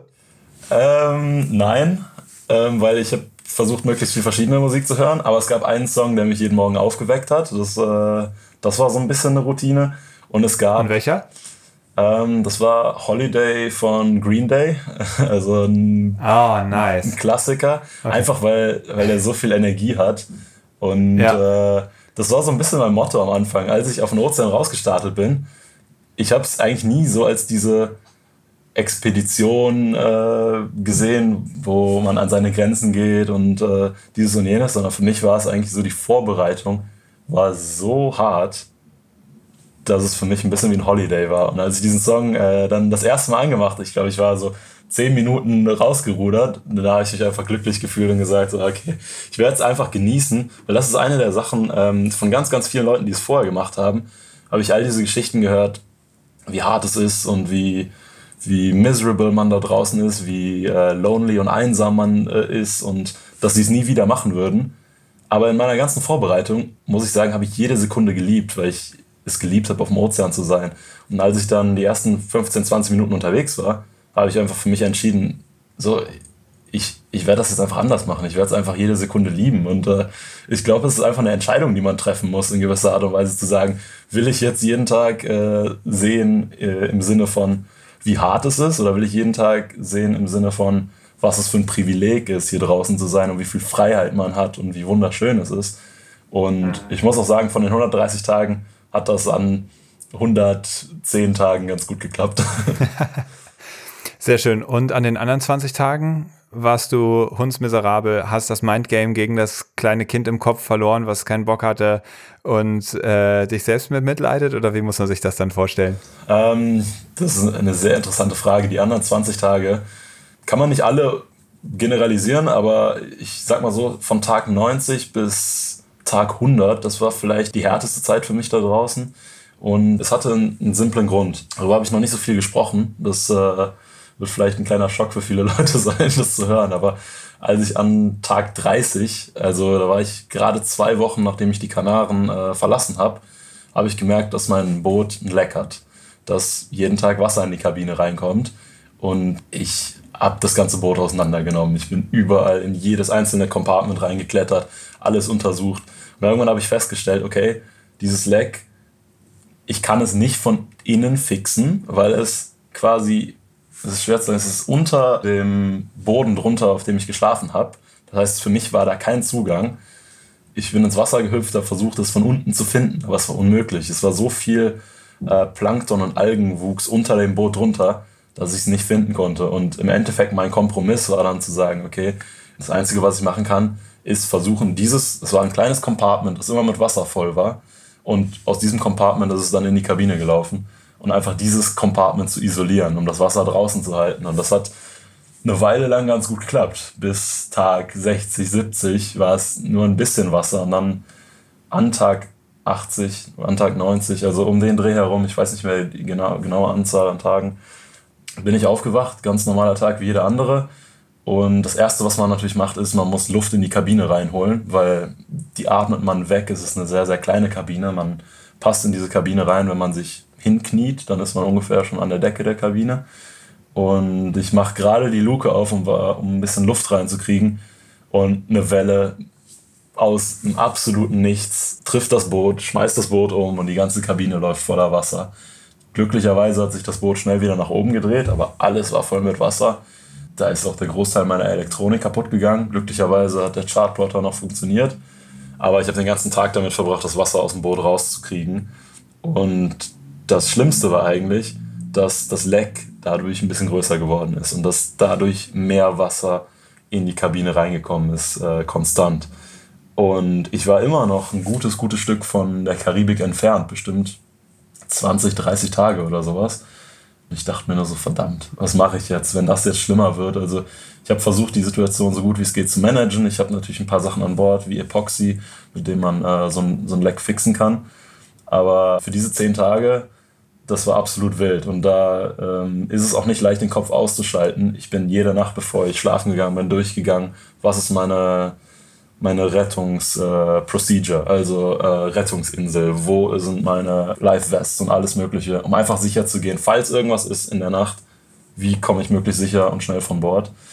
Und naja, nach den zehn Tagen hat sich das dann einigermaßen wieder eingependelt. Also da habe ich es geschafft, das Leck so weit zu verschließen, dass es nicht mehr Wasser geworden ist. Aber ähm, da ist was ganz Interessantes passiert in diesen zehn Tagen. Und zwar, es war wahrscheinlich so 3 Uhr morgens. Ich habe mich entschieden, ein bisschen mehr zu rudern. Ich wollte schneller äh, vorankommen, nachdem das passiert ist. Und bin gerade schlafen gegangen und höre so ein super lautes Rauschen draußen. Und denke so, ach nee, das kann eigentlich nur eins bedeuten, es sind wieder Wellen da, die brechen. Weil normalerweise brechen die Wellen nicht auf dem Ozean, außer der Wind äh, tippt die quasi über. Mhm. Und ich denke so, verdammt, okay, ich ziehe mir äh, meine Head Torch, meine Kopf Taschenlampe an und mhm. schau raus. Und das Erste, was passiert ist, ich kriege eine volle Ladung Wasser ins Gesicht und denke mir so, oh Gottes Willen, was ist denn jetzt schon wieder los? Und leuchte ins Wasser und, und plötzlich sehe ich, ich, ich weiß nicht genau, was ich sehe. Es ist ein riesiges, weißes Teil im Wasser und für eine komplett absurde Sekunde, das macht überhaupt keinen Sinn, dachte ich, ich, ich dachte, da wäre ein anderes Schiffswrack und ich wäre jetzt gerade in dieses Schiffswrack reingelaufen. Und mein Herz bleibt stehen und nach einer Sekunde denke ich mir, hey, das kann ja gar nicht sein. Ich, der Ozean ist hier 4000, 5000 Meter tief. Wie soll ein anderes Schiffswrack hier an der Oberfläche schwimmen? Und dann in dem Moment verstehe ich, okay, das war gar keine Welle, die dieses Geräusch gemacht hat, sondern das war das Blowhole von einem riesigen Wal. Und dieser Wal war halt einfach einen Meter neben meinem Boot. Und ich habe viele Wale gesehen da draußen, aber kein Wal, der doppelt so groß war wie mein Boot. Also der war bestimmt 10, 12 Meter lang und hat dann angefangen, mein Boot zu rammen und einfach mit dem Boot zu spielen. Und ich stand dann da komplett perplex und dachte so, okay, auf der einen Seite ist das jetzt komplett unglaublich. Also ich wollte sowas ja auch unbedingt sehen, aber jetzt gerade, wo mein Boot eh schon in so einem grenzwertigen Zustand ist äh, und naja, also der, der Wal hat das einfach als Spielzeug angesehen und unterm Boot runter ist ja die Finne, das, das Ruder, mit dem man steuert und hat dann angefangen, das Ruder zu rammen. Und er ist auch so hart gerammt, dass er quasi den Autopilot, der damit verbunden ist, an Bord einfach auseinandergerissen hat. In dem Moment war mir klar, okay, ich muss jetzt alle Elektronik hier ausmachen, äh, so leise wie möglich sein, einfach irgendwie versuchen, dass dem Wal langweilig wird und er aufhört, mit dem Boot zu spielen. Ich bin zurück in die Kabine gegangen, auf einmal hebt sich das Boot hinten, wahrscheinlich knapp einen Meter aus dem Wasser an. Also der Wal hatte auf jeden Fall Lust, mit dem Boot zu spielen. Und das hat dann knapp eine halbe Stunde gedauert, bis er irgendwann wieder weg war. Eigentlich bin ich ein echter Fan von so Sachen, aber in dem Moment habe ich wirklich über meine Sicherheit nachgedacht und dachte so, verdammt, wenn der jetzt will, der könnte mein Boot hier auseinandernehmen und dann ist wirklich Ende. Und äh, dann war er irgendwann weg. Ich habe äh, den dann mit den Taschenlampen so ein bisschen hinterher geleuchtet, um zu sehen, wo er ist. Habe dann in ein paar hundert Meter Entfernung wieder so ein das gehört, quasi wie er wieder Luft geholt hat und diese Wasserfontäne und alles. Mhm. Und äh, er war zwar hunderte Meter weg, aber es war immer noch so laut, als hätte jemand eine Handgranate ins Wasser geworfen. Also es war ein riesiger Wal. Und naja, so nach diesem Erlebnis, nachdem ich gesehen habe, okay, das Boot ist immer noch in vernünftigem Zustand, wurde es wieder besser. Aber das, das waren auf jeden Fall nicht leichte Tage mental, weil halt einfach die ganze Zeit im Hinterkopf war, okay, vielleicht muss ich jetzt in die Rettungsinsel und dann treibe ich hier auf dem Ozean rum und muss hoffen, dass mich jemand rettet. Hm. Also Dazu noch die Frage, wie wäre denn so ein Rettungsprocedure gewesen? Also du hast eine Rettungsinsel dabei, das ist dann so ein großes Gummischlauchboot mit einem quasi einem kleinen Dach drüber, ein paar Wasservorräten oder einem Gerät, um, um Süßwasser aus dem Meereswasser zu ziehen und einem GPS-Signal, so ein Peilsender, der wahrscheinlich so ein Signal absendet. Aber es gab jetzt kein Rettungsteam, was darauf gewartet hätte, dass du sagst, äh, sorry Leute, ich bräuchte mal einen Lift, sondern du hättest einfach hoffen müssen, dass irgendein Boot vorbeikommt und dich zufälligerweise findet oder deine Rettungsinsel irgendwo äh, mal an Land treibt, oder? Ja, das ist äh, im Endeffekt der, der Rettungsplan. Also die Rettungsinsel ganz wichtig dabei ist natürlich vorher, das alles zu testen und auszuprobieren und auch Vertrauen in die Rettungsinsel zu haben. Und wenn du kein Vertrauen da rein hast und, und sich dann da reinsetzt, dann. Ich habe gelernt, dass ganz, ganz viel auch mit Confidence zu tun hat. Und ich hatte Vertrauen in, in die Rettungsprocedure. Aber wie du schon gesagt hast, da ist dann im Idealfall ein Satellitentelefon drin. Das ist bei mir nur leider kaputt gegangen nach Tag 63. also das äh, Salzwasser hat das Satellitentelefon äh, zerlegt. Aber da genau, da ist dann eine Pumpe drin, mit der man äh, Salzwasser zu Süßwasser machen kann. Ein Spiegel ist drin, um äh, Lichtsignale zu reflektieren. Da sind natürlich äh, Fackeln drin, auch äh, Parachute-Fackeln, die man in die Luft schießen kann, wenn man sieht, okay, in der Umgebung ist jetzt ein Schiff, dass die einen quasi äh, sehen können. Es gibt natürlich dieses Gerät und da wird dann ein Signal über Satellit an die Coast Guard geschickt und die alarmieren dann Schiffe äh, im Umfeld. Und das ist dieses absolut Worst-Case-Szenario, ähm, wo man dann wirklich Rettung rufen muss. Und ähm, ich habe dann selber noch ein, ein kleines Gerät, äh, ein PLB, was für eine Weile lang meine persönliche äh, Position über Satellit weiterschickt, sodass Schiffe, die in der Umgebung sind, mich retten können. Aber wie du schon gesagt hast, es gibt kein Team, was, was auf was wartet, um mich zu retten. Das würde auch keinen Sinn machen, weil, ähm, naja, so viele Leute, die da draußen auf dem Ozean sind, da kann ja nicht jeder ein eigenes Team haben zur Rettung, sondern äh, der Code da draußen ist tatsächlich, dass das nächstgelegene Schiff dann eine Verpflichtung zur Rettung hat, wenn das möglich ist. Sprich, für mich selber wäre es nicht möglich gewesen, ein anderes Schiff zu retten, weil ich nicht manövrierfähig genug bin und weil ich natürlich nicht schnell genug bin und halt auch nicht wirklich gegen Strömungen und Winde anrudern kann. Das heißt, wenn jetzt hier ein Cargoschiff in Not wäre, dann könnte ich als Ruderboot da nicht viel machen. Andererseits, natürlich ein Cargoschiff kann den Kurs ändern und wenn die das Signal kriegen würden, dass ich eine Rettung brauche, dann äh, würden die natürlich äh, zur Rettung kommen. Ist aber auch leichter gesagt als getan, weil wenn man da draußen in einer Rettungsinsel unterwegs ist, ist man natürlich nicht so leicht zu sehen. Aber deshalb, das wäre halt wirklich das Last-Case-Szenario. Also nur auf die ja. Rettungsinsel, wenn das Boot wirklich nicht mehr über Wasser bleibt. Also das Boot ist im Endeffekt eine bessere Rettungsinsel als die eigentliche Rettungsinsel. Ja. Das war eins der Risiken, die wir natürlich vorher getestet haben, wo wir Trainings gemacht haben, die wir durchgesprochen haben. Aber deshalb ich war auch sehr confident mit dem Szenario, aber es ist natürlich trotzdem mental sehr, sehr schwierig. Und auch gerade wenn man bedenkt, dass man schon jetzt 90 Tage gerudert ist und dann nochmal. Ja, äh, dann kommt das. Ja. Und du hast vorhin gesagt, dein Boot ist unsinkbar, rein theoretisch. Das heißt aber vor allem, dass es sich immer wieder aufrichtet. Und wenn dann auf einmal ein Loch drin ist und diese Compartments mit Wasser volllaufen, dann ist doch irgendwann der Punkt erreicht, wo man sagt, oh shit, wenn das jetzt einfach immer voller läuft und ich der Sache nicht Herr werde, dann ist dann der Auftrieb doch irgendwann weg und das Ding geht unter, oder? Ja, also vom, vom Prinzip her, das war auch einer der Gründe, warum ich mich eine Weile unwohl gefühlt habe. Das Boot ist so gebaut, dass es wirklich sehr, sehr, sehr schwer ist, das zu sinken. Also es hat Compartments, die wirklich abgeschlossen sind, wo wirklich nur Luft drin ist. Selbst wenn die Kabine jetzt komplett vollgelaufen wäre, ist es unwahrscheinlich, dass das Boot sinken würde. Aber das versucht man dann mal also ganz rational seinem Gehirn zu erklären, wenn man in so einer Situation ist. Ähm, ja. Und das war auch immer wieder eine der Sachen, die ich mir selber vor Augen halten musste. Ich selbst, als ich dann irgendwann gedacht habe, okay, selbst wenn jetzt mehr Wasser in die Kabine dauerhaft kommen würde, heißt nicht, dass es das Ende der Expedition ist. Das heißt nur, dass ich wirklich mehr Wasser wieder rauspumpen muss. Ich habe eine Pumpe, selbst wenn das komplette Boot im Wasser ist, kopfüber und sich nicht mehr umdreht, dass ich äh, Wasser aus der Kabine rauspumpen kann heißt, das Boot ist wirklich sehr, sehr gut gebaut. Auf der anderen Seite ist es halt wirklich immer diese Frage, ne, wie viel wie viel kann das Boot aushalten? Wahnsinn. Und das heißt natürlich auch, dein ganzes Bett, Zeug, alles war wahrscheinlich nass. Hast du das alles irgendwann trocken bekommen oder war ab dann einfach alles immer nass? Das ist sowieso eigentlich immer alles nass, einfach wegen der Luftfeuchtigkeit, aber das war natürlich nochmal ein ganz anderes Level an nass.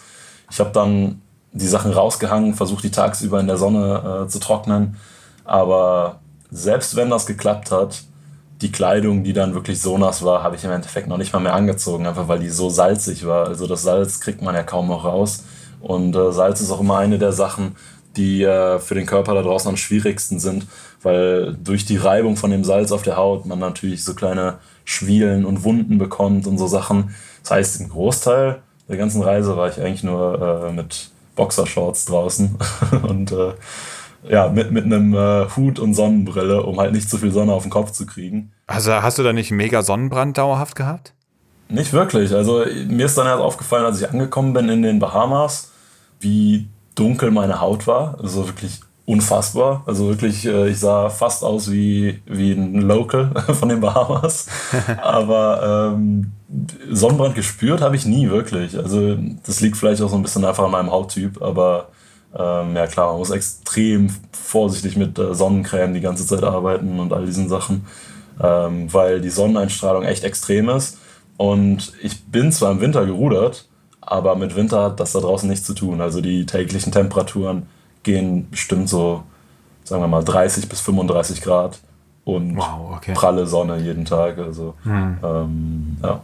Wie ist das mit deinen Gedanken? Also du bist ja dann 114 Tage am Stück mit dir ganz alleine.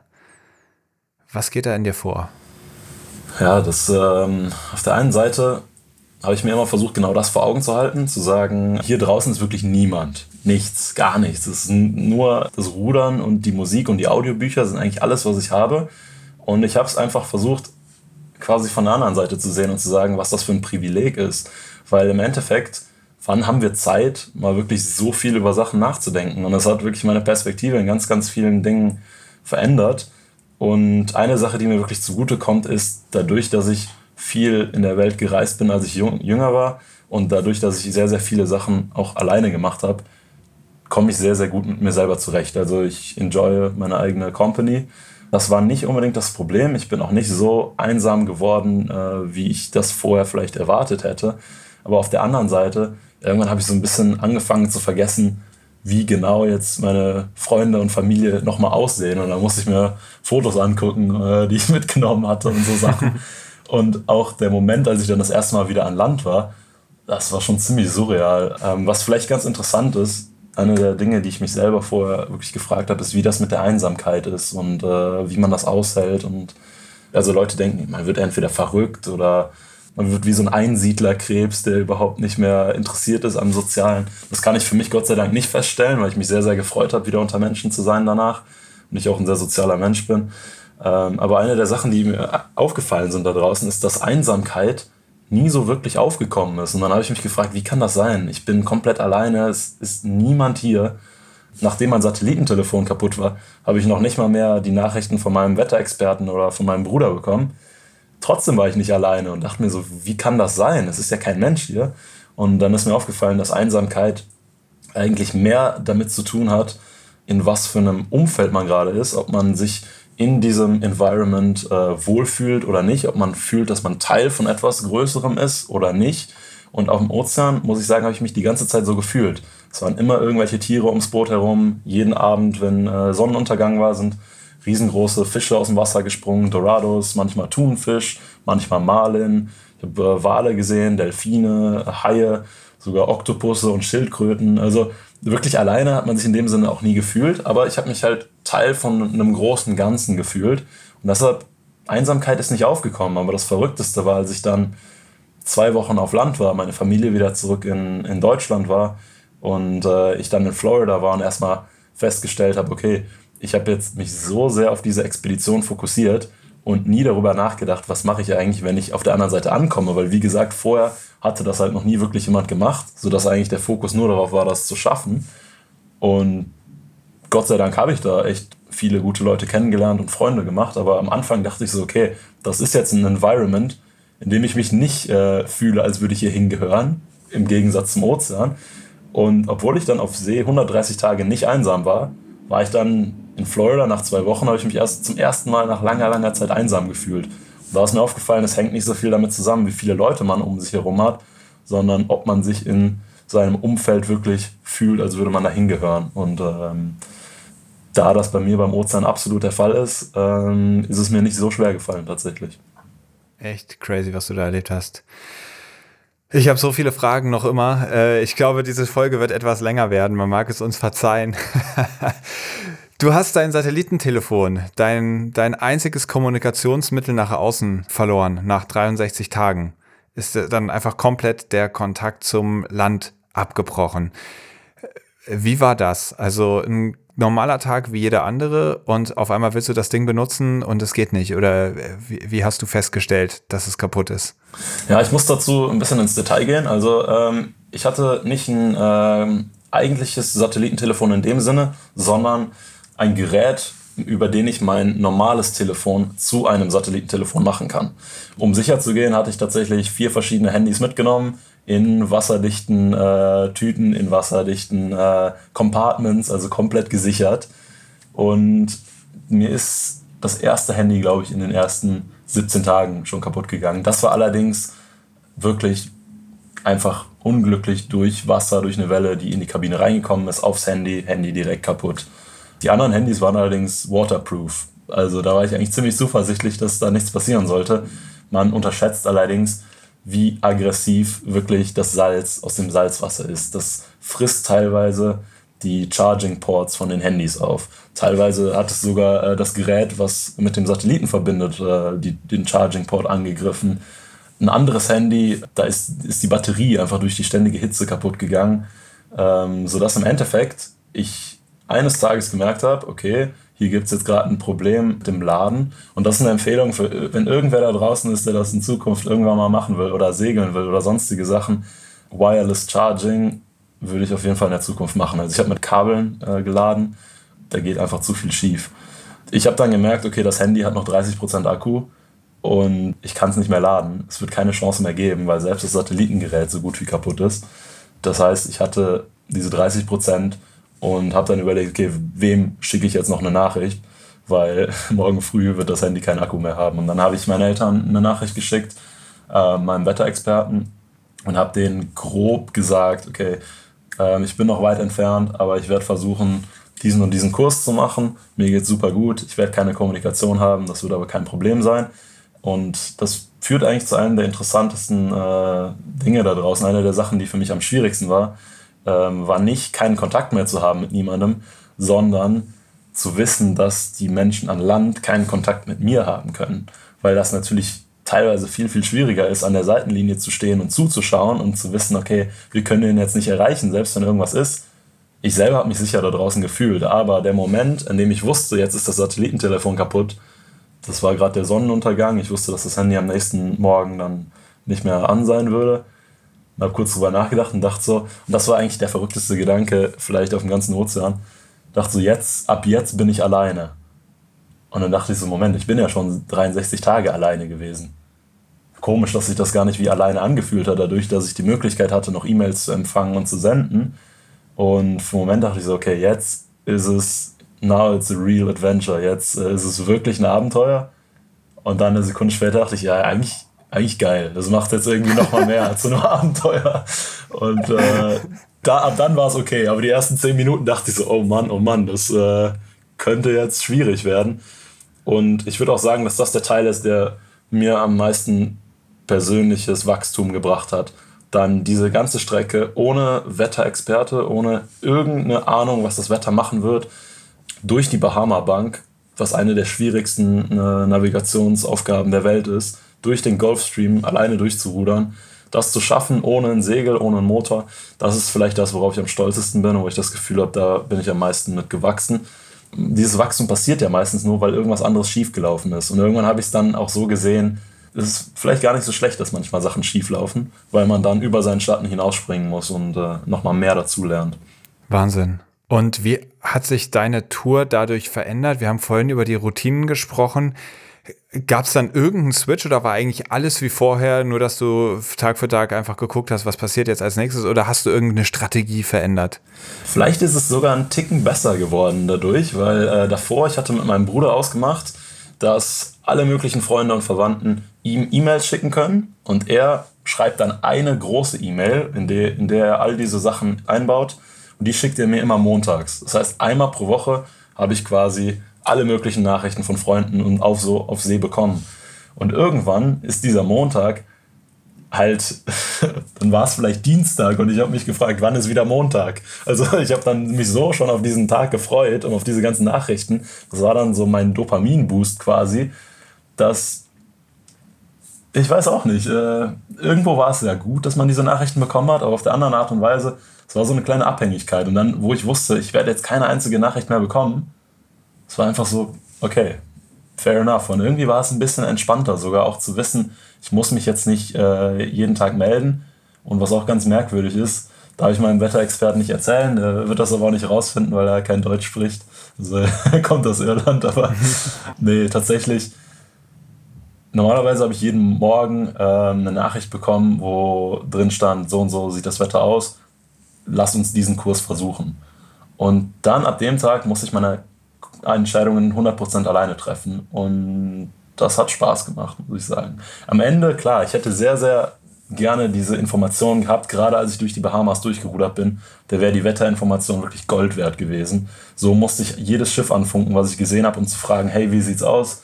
Wie, äh, wie wird das Wetter die nächsten zwei, drei Tage sein? Und jedes Schiff hat mir irgendwas anderes erzählt. Das heißt, am Tag, dann in den Bahamas sind dann auch viel mehr Schiffe, habe ich mir eine Liste gemacht von zehn Schiffen, aufgeschrieben, was jedes Schiff gesagt hat an Wetter.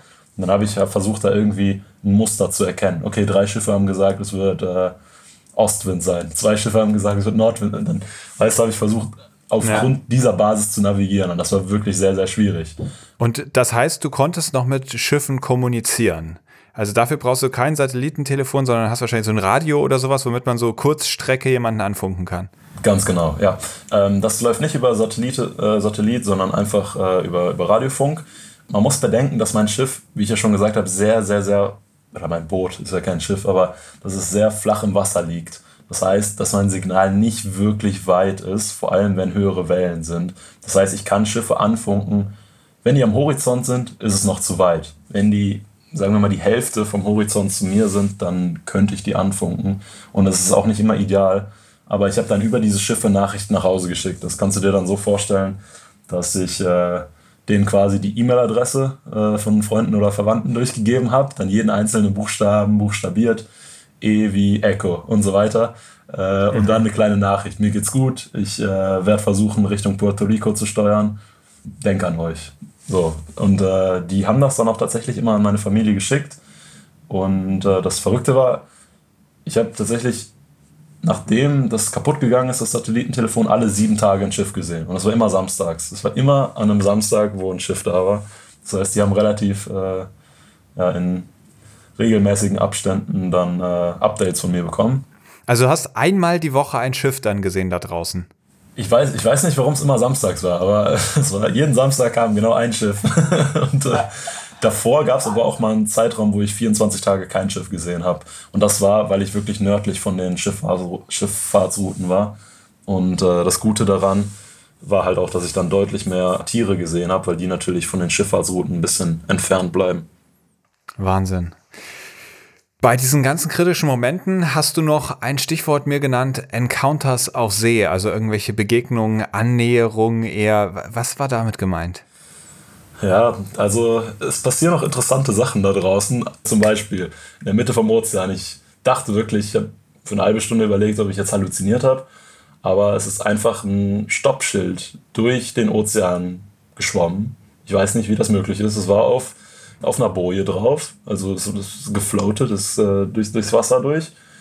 Und das ist vielleicht irgendwie so 10 Meter an meinem Boot vor, vorbei gefloatet und ich dachte so, was Ein Stoppschild, wie aus dem Straßenverkehr. Wie im Straßenverkehr, ein Stoppschild. Und ich dachte so, was soll das jetzt heißen? Soll ich jetzt hier irgendwie anhalten? Ist das hier eine Vorfahrtsstraße oder sowas? Aber wo man dann halt einfach denkt, wie ist das möglich? Oder auch, weiß nicht, Sachen, die von anderen Schiffen gegangen sind. Das macht einen dann natürlich auf gewisse Art und Weise traurig, weil man den Ozean beschützen will. Aber ich bin nicht in der Lage, um dann da ins Wasser zu springen, um diese Sachen rauszufischen, leider.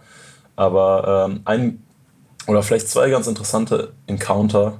Eines war, ich wollte, ich habe ein Schiff am Horizont gesehen und mich gefreut. Es war wieder Samstag, perfekt. Ich äh, konnte meiner Familie eine Nachricht schicken, habe die angefunkt und äh, der Kapitän hat sehr brüchiges Englisch gesprochen. Also da draußen geht natürlich alles auf Englisch. Auf jeden Fall habe ich ihn gefragt, hey, wie sieht's aus? Könntest du eine Nachricht äh, für mich nach Hause schicken? Und er meinte, yes, yes. ich dachte, okay, perfekt. Und äh, dann fragt er mich, Port oder Starboard? Und ich denke mir so, okay, was hat das jetzt damit zu tun? Also auf welcher Seite ich bin, hat er im Endeffekt gefragt. Ja. Und dann äh, habe ich gesagt, ich bin ein Port. Und er meinte, ja, okay, fünf Minuten. Und ich denke mir so, okay, wie, wie fünf Minuten? Und dann sehe ich, dass das Schiff sich in meine Richtung dreht und zu mir hinkommt. Was war das für ein Schiff? So ein riesiges Containerschiff oder 300 Meter Containerschiff. Ich war mitten im Ozean. Ich denke mir so, nein, hat er jetzt verstanden, dass ich eine Rettung brauche oder was? Und die wollten dann kommen, um mich mitten auf dem Ozean zu retten. Das Problem ist nur, dadurch bringen die mich ja noch viel mehr in Gefahr, weil im Endeffekt, selbst von einem 300 Meter Schiff ein sieben Meter Schiff im Wasser sieht man ja nicht wirklich, weil die Wellen, also es war auch relativ hoher mhm. Wellengang. Und dann muss ich dem irgendwie kommunizieren, dass er bitte nicht hier rüberkommen soll, weil er mich gerade extrem in Gefahr bringt. Und der ist dann wirklich, glaube ich, knapp 100 Meter an mir vorbei. Also das war wirklich ein richtig grenzwertiger Moment, wo ich eigentlich nur fragen wollte, ob er eine Nachricht senden kann. Genauso gab es dann auch das Gegenteil. Einfach, äh, je näher ich an Land in den USA gekommen bin, ich habe eigentlich jedes Schiff, was ich gesehen habe, angefunkt, um auch einfach mit denen kurz zu quatschen. Und äh, da waren auch wirklich spannende Persönlichkeiten, dann Kapitäne auf den Booten. Manche, die mich dann danach auf Instagram äh, oder auf Social Media gefunden haben, manche haben mich dann eingeladen, äh, die in den USA zu besuchen, manche, über den ich. Also es gab einen äh, Schiffskapitän, das war von einem Kreuzfahrtschiff, die waren wirklich sehr, sehr nah dran. Mit dem hat der Funk wirklich eine Stunde gedauert. War einfach wie äh, mit einem Freund und einem Glas Wein übers Leben geredet haben. Und ich habe mir sogar noch den Namen aufgeschrieben und alles. Und äh, das sind so Sachen, über die man, die ich vorher niemals erwartet hätte. Und das meinte ich so ein bisschen mit Encounter at Sea. Da draußen passieren Sachen, die man sich wirklich nicht äh, ausmalen könnte. Und, äh, und hast du den Kapitän dann später nochmal getroffen? Ähm, den vom Kreuzfahrtschiff nicht, aber äh, genau, manche habe ich tatsächlich an Land nochmal wieder gesehen und dann auch ein Gesicht dazu gehabt, weil im Endeffekt, man hört ja nur eine Stimme und äh, ja. das, das ist schon, schon irgendwie was Besonderes. Wahnsinn. Und dieses Stoppschild. Warst du da voll bei Sinn? War da wirklich ein Stoppschild oder bist du dir selber nicht ganz sicher? Doch, ich bin mir ziemlich, ziemlich sicher. Wenn man das sieht, dann wäre es ja komisch, sich nicht selber zu hinterfragen, weil ich meine, das gehört ja nicht dahin. Aber ich glaube, mein Punkt hier im Endeffekt ist, dass eine ganze Menge Kram, der da nicht hingehört, leider in den Ozeanen drin ist. Also das lag im Wasser oder stand das so aufrecht? Das stand auf einer Boje drauf. Also es war, sah wirklich aus, wie wenn du mit dem Auto an einem Stoppschild anhältst. Nur dass es halt durch die Wellen äh, durchgeflutet wurde. Und ich habe halt drüber nachgedacht, weil viele Leute, wenn die wirklich alleine auf See sind, anfangen zu halluzinieren. Und gerade durch die Sleep Deprivation, dadurch, dass man nicht so viel Schlaf kriegt und alles Mögliche, aber ja, ich, ich war äh, schon in dem Moment ziemlich bei Sinnen. Also es war schon verrückt und teilweise sieht man dann irgendwie Gummistiefel da im Wasser oder irgendwelche Jacken oder irgendwelche Ölkanister. Also das sind die nicht so schönen Momente. Wie war es dann, als du das allererste Mal wieder Land gesehen hast? Ich habe vorher überlegt, als du gefragt hast wegen dem magischen Moment, ob das vielleicht der magische Moment gewesen ist. Ich muss dazu auch sagen, das erste Mal, dass ich wieder Land gesehen habe nach diesen 100 13 Tagen, weil es war noch ein Tag von den Bahamas bis nach Florida zum 114. Tag. Also das erste Land, was ich gesehen habe, waren die Bahamas. Und du musst dir vorstellen, ich bin äh, über 100 Tage in Wasser gewesen, was 4000, 5000, teilweise bei Puerto Rico sogar 6000 Meter tief ist. Und dann auf einmal rudert man in die Bahama-Bank rein und das Wasser ist 3 Meter, 2 Meter, es ist komplett klar, es ist komplett türkis es schwimmen Schildkröten um einen herum, man sieht Haie. Ist, ich kann es nicht wirklich beschreiben, aber es war wirklich einfach wie, wie aus einem Traum. Und es war eine komplette Paradiesinsel. Ähm, so viel wusste ich von den Schiffen. Die nächsten zwei Tage würde wirklich sehr, sehr starker Wind sein, sodass ich meinen echten Anker ausgeworfen habe. Ich habe dann neben einer Bahama-Insel wirklich den Anker ausgeworfen. Und dann bin ich zur Insel rübergeschwommen. Das waren so 200 Meter oder sowas. Und auf einmal stand ich auf einer Bahama-Insel, einfach traumhaft. Auf der Insel war nichts außer äh, Kokospalmen und äh, ja, so, eine, so, einer, so einer kleinen Lagune. Ich weiß nicht, es ist unbeschreibbar. Auch der Geruch ist anders, so wunderschön. Und einfach dieses Gefühl, wieder Land unter den Füßen zu haben, das, das war wirklich einer der, der besondersten Momente meines Lebens. Und dann bist du ja auf den Bahamas auch noch auf einer ziemlich speziellen Insel gelandet, wenn ich das richtig in Erinnerung habe. Das äh, ist vielleicht auch einer der Gründe, warum ich äh, Adventuring so sehr liebe und weiß nie genau, was passiert. Der, das Rudern durch die Bahama-Bank, das war auch etwas, was noch keine Ruderer zuvor jemals gemacht hat. Ich war gezwungen, dadurch zu rudern. Es gibt auch Kanäle, die halt ein bisschen tiefer sind, aber der Wind hat einfach nicht mitgespielt. Ich musste durch diese Bank rudern und das hieß dann im Endeffekt 48 Stunden nonstop rudern. Also Moment mal, diese Bahamas Bank, 48 Stunden. Ich hatte jetzt gedacht, dass du so, du siehst schon das Land am Horizont und auf einmal ähm, gehst du noch über eine Sandbank drüber. Das ist also eine riesengroße Untiefe vor den Bahamas. Bevor du überhaupt erst äh, Land in Sicht hast, hast du schon, siehst du unter dir den Grund oder wie muss man sich das vorstellen? Genau, also für alle Hörer würde ich einfach mal empfehlen, Google Maps zu öffnen, die Satellitenansicht zu machen. Und wenn man die ganze Welt von oben sieht, der Ozean ist immer als wirklich dunkel, dunkel, dunkelblau, fast schon schwarz dargestellt. Und wenn man auf die Bahamas zuzoomt, denkt man so, okay, hier ist irgendwas schiefgelaufen mit den Pixeln. Die haben hier irgendwas falsch eingezeichnet. Es ist einfach so ein richtig grelles, helles Blau. Die Sache ist, es ist kein Fehler. Es sieht einfach so aus, weil das Wasser so flach ist, weil es so türkis und so klar ist. Und diese Bahama Bank ist wirklich riesig. Das kannst du dir vorstellen, ich weiß nicht mehr genau, wie viele Meilen das jetzt gewesen sind, aber es hat 48 Stunden gedauert, da durchzurudern. Das heißt, mit einem Durchschnitt vielleicht von zweieinhalb Knoten, das werden dann bestimmt über 100 Seemeilen, also vielleicht knapp 200 Kilometer flache Wasser äh, gewesen sein. Und da sind dann Sandbänke drin, da sind ganz, ganz viele Felsen, da sind Riffe, da sind abgestürzte Flugzeuge, da sind abgestürzte, äh, äh untergegangene Schiffe. Und die hast du alle gesehen? Das ist alles Teil der Bahama Bank. Da bin ich alles dran vorbeigerudert tatsächlich. Aber das macht es natürlich auch sehr, sehr schwierig zu navigieren, wenn man keinen Motor hat. Das heißt, jedes Schiff, was da ist, ist halt ein Motorboot eigentlich. Und dann da durchzurudern war halt unfassbar schön. Auf der anderen Seite aber auch, man konnte, also ich konnte nicht mal fünf Minuten schlafen, weil wenn ich fünf Minuten geschlafen hätte, wäre ich vielleicht in irgendeinen Felsen reingekracht und dann. Aber du sitzt doch auch mit dem Rücken zur Fahrtrichtung. Wie machst du das überhaupt? Hast du einen Rückspiegel dabei oder musst du dich alle Nase lang umdrehen? Ähm, wie klappt das? Ja, also das Verrücktes klingt. Ich habe tatsächlich einen Rückspiegel dabei für genau solche Fälle. Also auf dem Ozean selber braucht man den nicht. Da schaut man dann mal über seine Schulter alle paar Minuten, gut ist. Aber im Ozean, außer einem Stoppschild, ist da jetzt auch nicht besonders viel, was da rumschwimmt. Aber dann der Bahama Bank tatsächlich. Also eine Minute rudern und dann wieder äh, laufen, schauen, was auf dem Chartplotter drauf ist. Gott sei Dank. Und ich glaube, das wäre auch früher wahrscheinlich deutlich schwieriger gewesen. Heutzutage mit den digitalen äh, Maps, die man hat, wo jede Felsen, jedes Riff eingezeichnet ist, kann man sehr, sehr viel mit der Map navigieren. Allerdings verändert sich in der Bahama Bank ständig alles. Auch die Sandbänke verändern ihre Position, ähm, sodass man dann die ganze Zeit mit, äh, ja, mit Eyesight, mit den, mit den Augen navigieren muss. Das war sehr schwierig, aber eine Sache, die ich auf der Map gesehen habe, ist, bevor Florida gibt es eine extrem starke Strömung, den Gulf Stream, der im Schnitt bestimmt fünf Knoten ähm, nach Norden äh, einzieht. Und da braucht man wirklich das richtige Wetter, um da durchzurudern. Wenn zum Beispiel die Strömung Richtung Norden geht, aber der Wind von Norden kommt, dann bedeutet das ganz, ganz, ganz raue See und äh, sehr, sehr, sehr steile Wellen. Und das könnte sehr gefährlich werden für ein Ruderboot. Das heißt, ich habe mir vorgenommen, okay, ich muss auf einer Insel vorher anhalten, einmal ganz kurz äh, Wi-Fi, WLAN kriegen und zumindest schauen, was der Wind morgen machen wird, damit ich weiß, wie ich da durchrudern kann. Und es gab genau zwei Inseln, die ich hätte aussuchen können. Und eine von denen hatte einen kleinen Hafen. Und ich habe geguckt, auf der Map stand drauf, okay, Privatinsel, aber der Hafen ist offen für alle. Und dachte ich, ja, perfekt, ich will eh nicht auf die Insel drauf, dann ruder ich einfach in diesen Hafen rein. Und je näher ich dieser Insel komme, je mehr merkwürdige Geräusche höre ich und ich schaue in den Himmel und das sind äh, Privatjets. Ich denke so, hä? Was ist denn hier los? Also Leute fliegen mit ihren Privatflugzeugen auf diese Insel. Dann auf einmal sind da absolute Luxus-Mega-Yachten. Und ja, dann ruder ich dahin. Als erstes empfangen mich zwei Kubaner, die Spanisch gesprochen haben. Die meinten, ja, okay, wir holen kurz den Chef.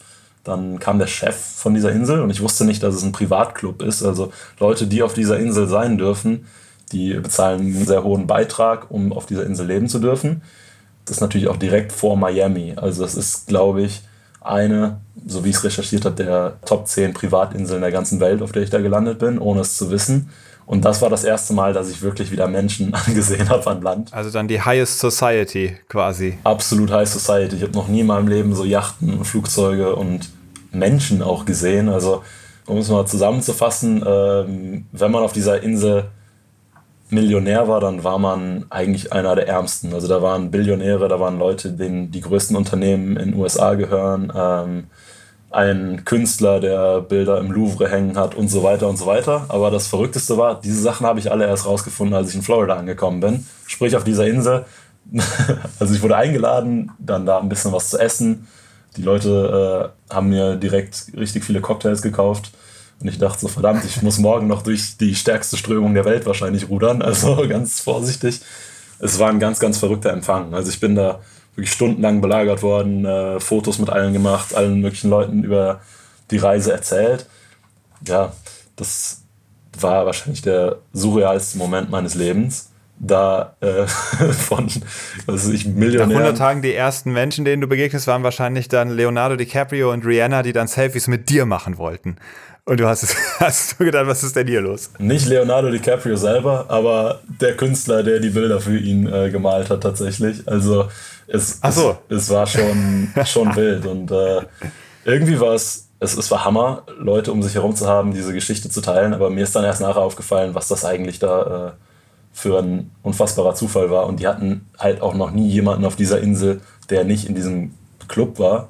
Dadurch, dass ich halt das gemacht habe, was ich gemacht habe, äh, fanden die das halt relativ interessant, haben mich dann da die Nacht äh, bleiben lassen. Ich konnte mir den Weather Forecast holen, den ich brauchte. Und dann am nächsten Tag bin ich durch den Gulfstream nach Florida gerudert.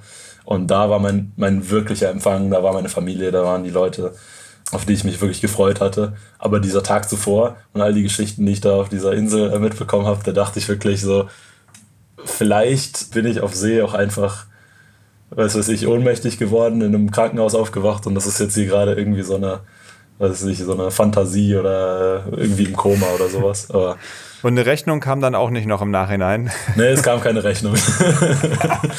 Aber äh, nee, es war schon eine einzigartige Erfahrung. Und dann, und dann dein tatsächliches Ziel, dann die Familie und so zu treffen, wie muss man sich das vorstellen?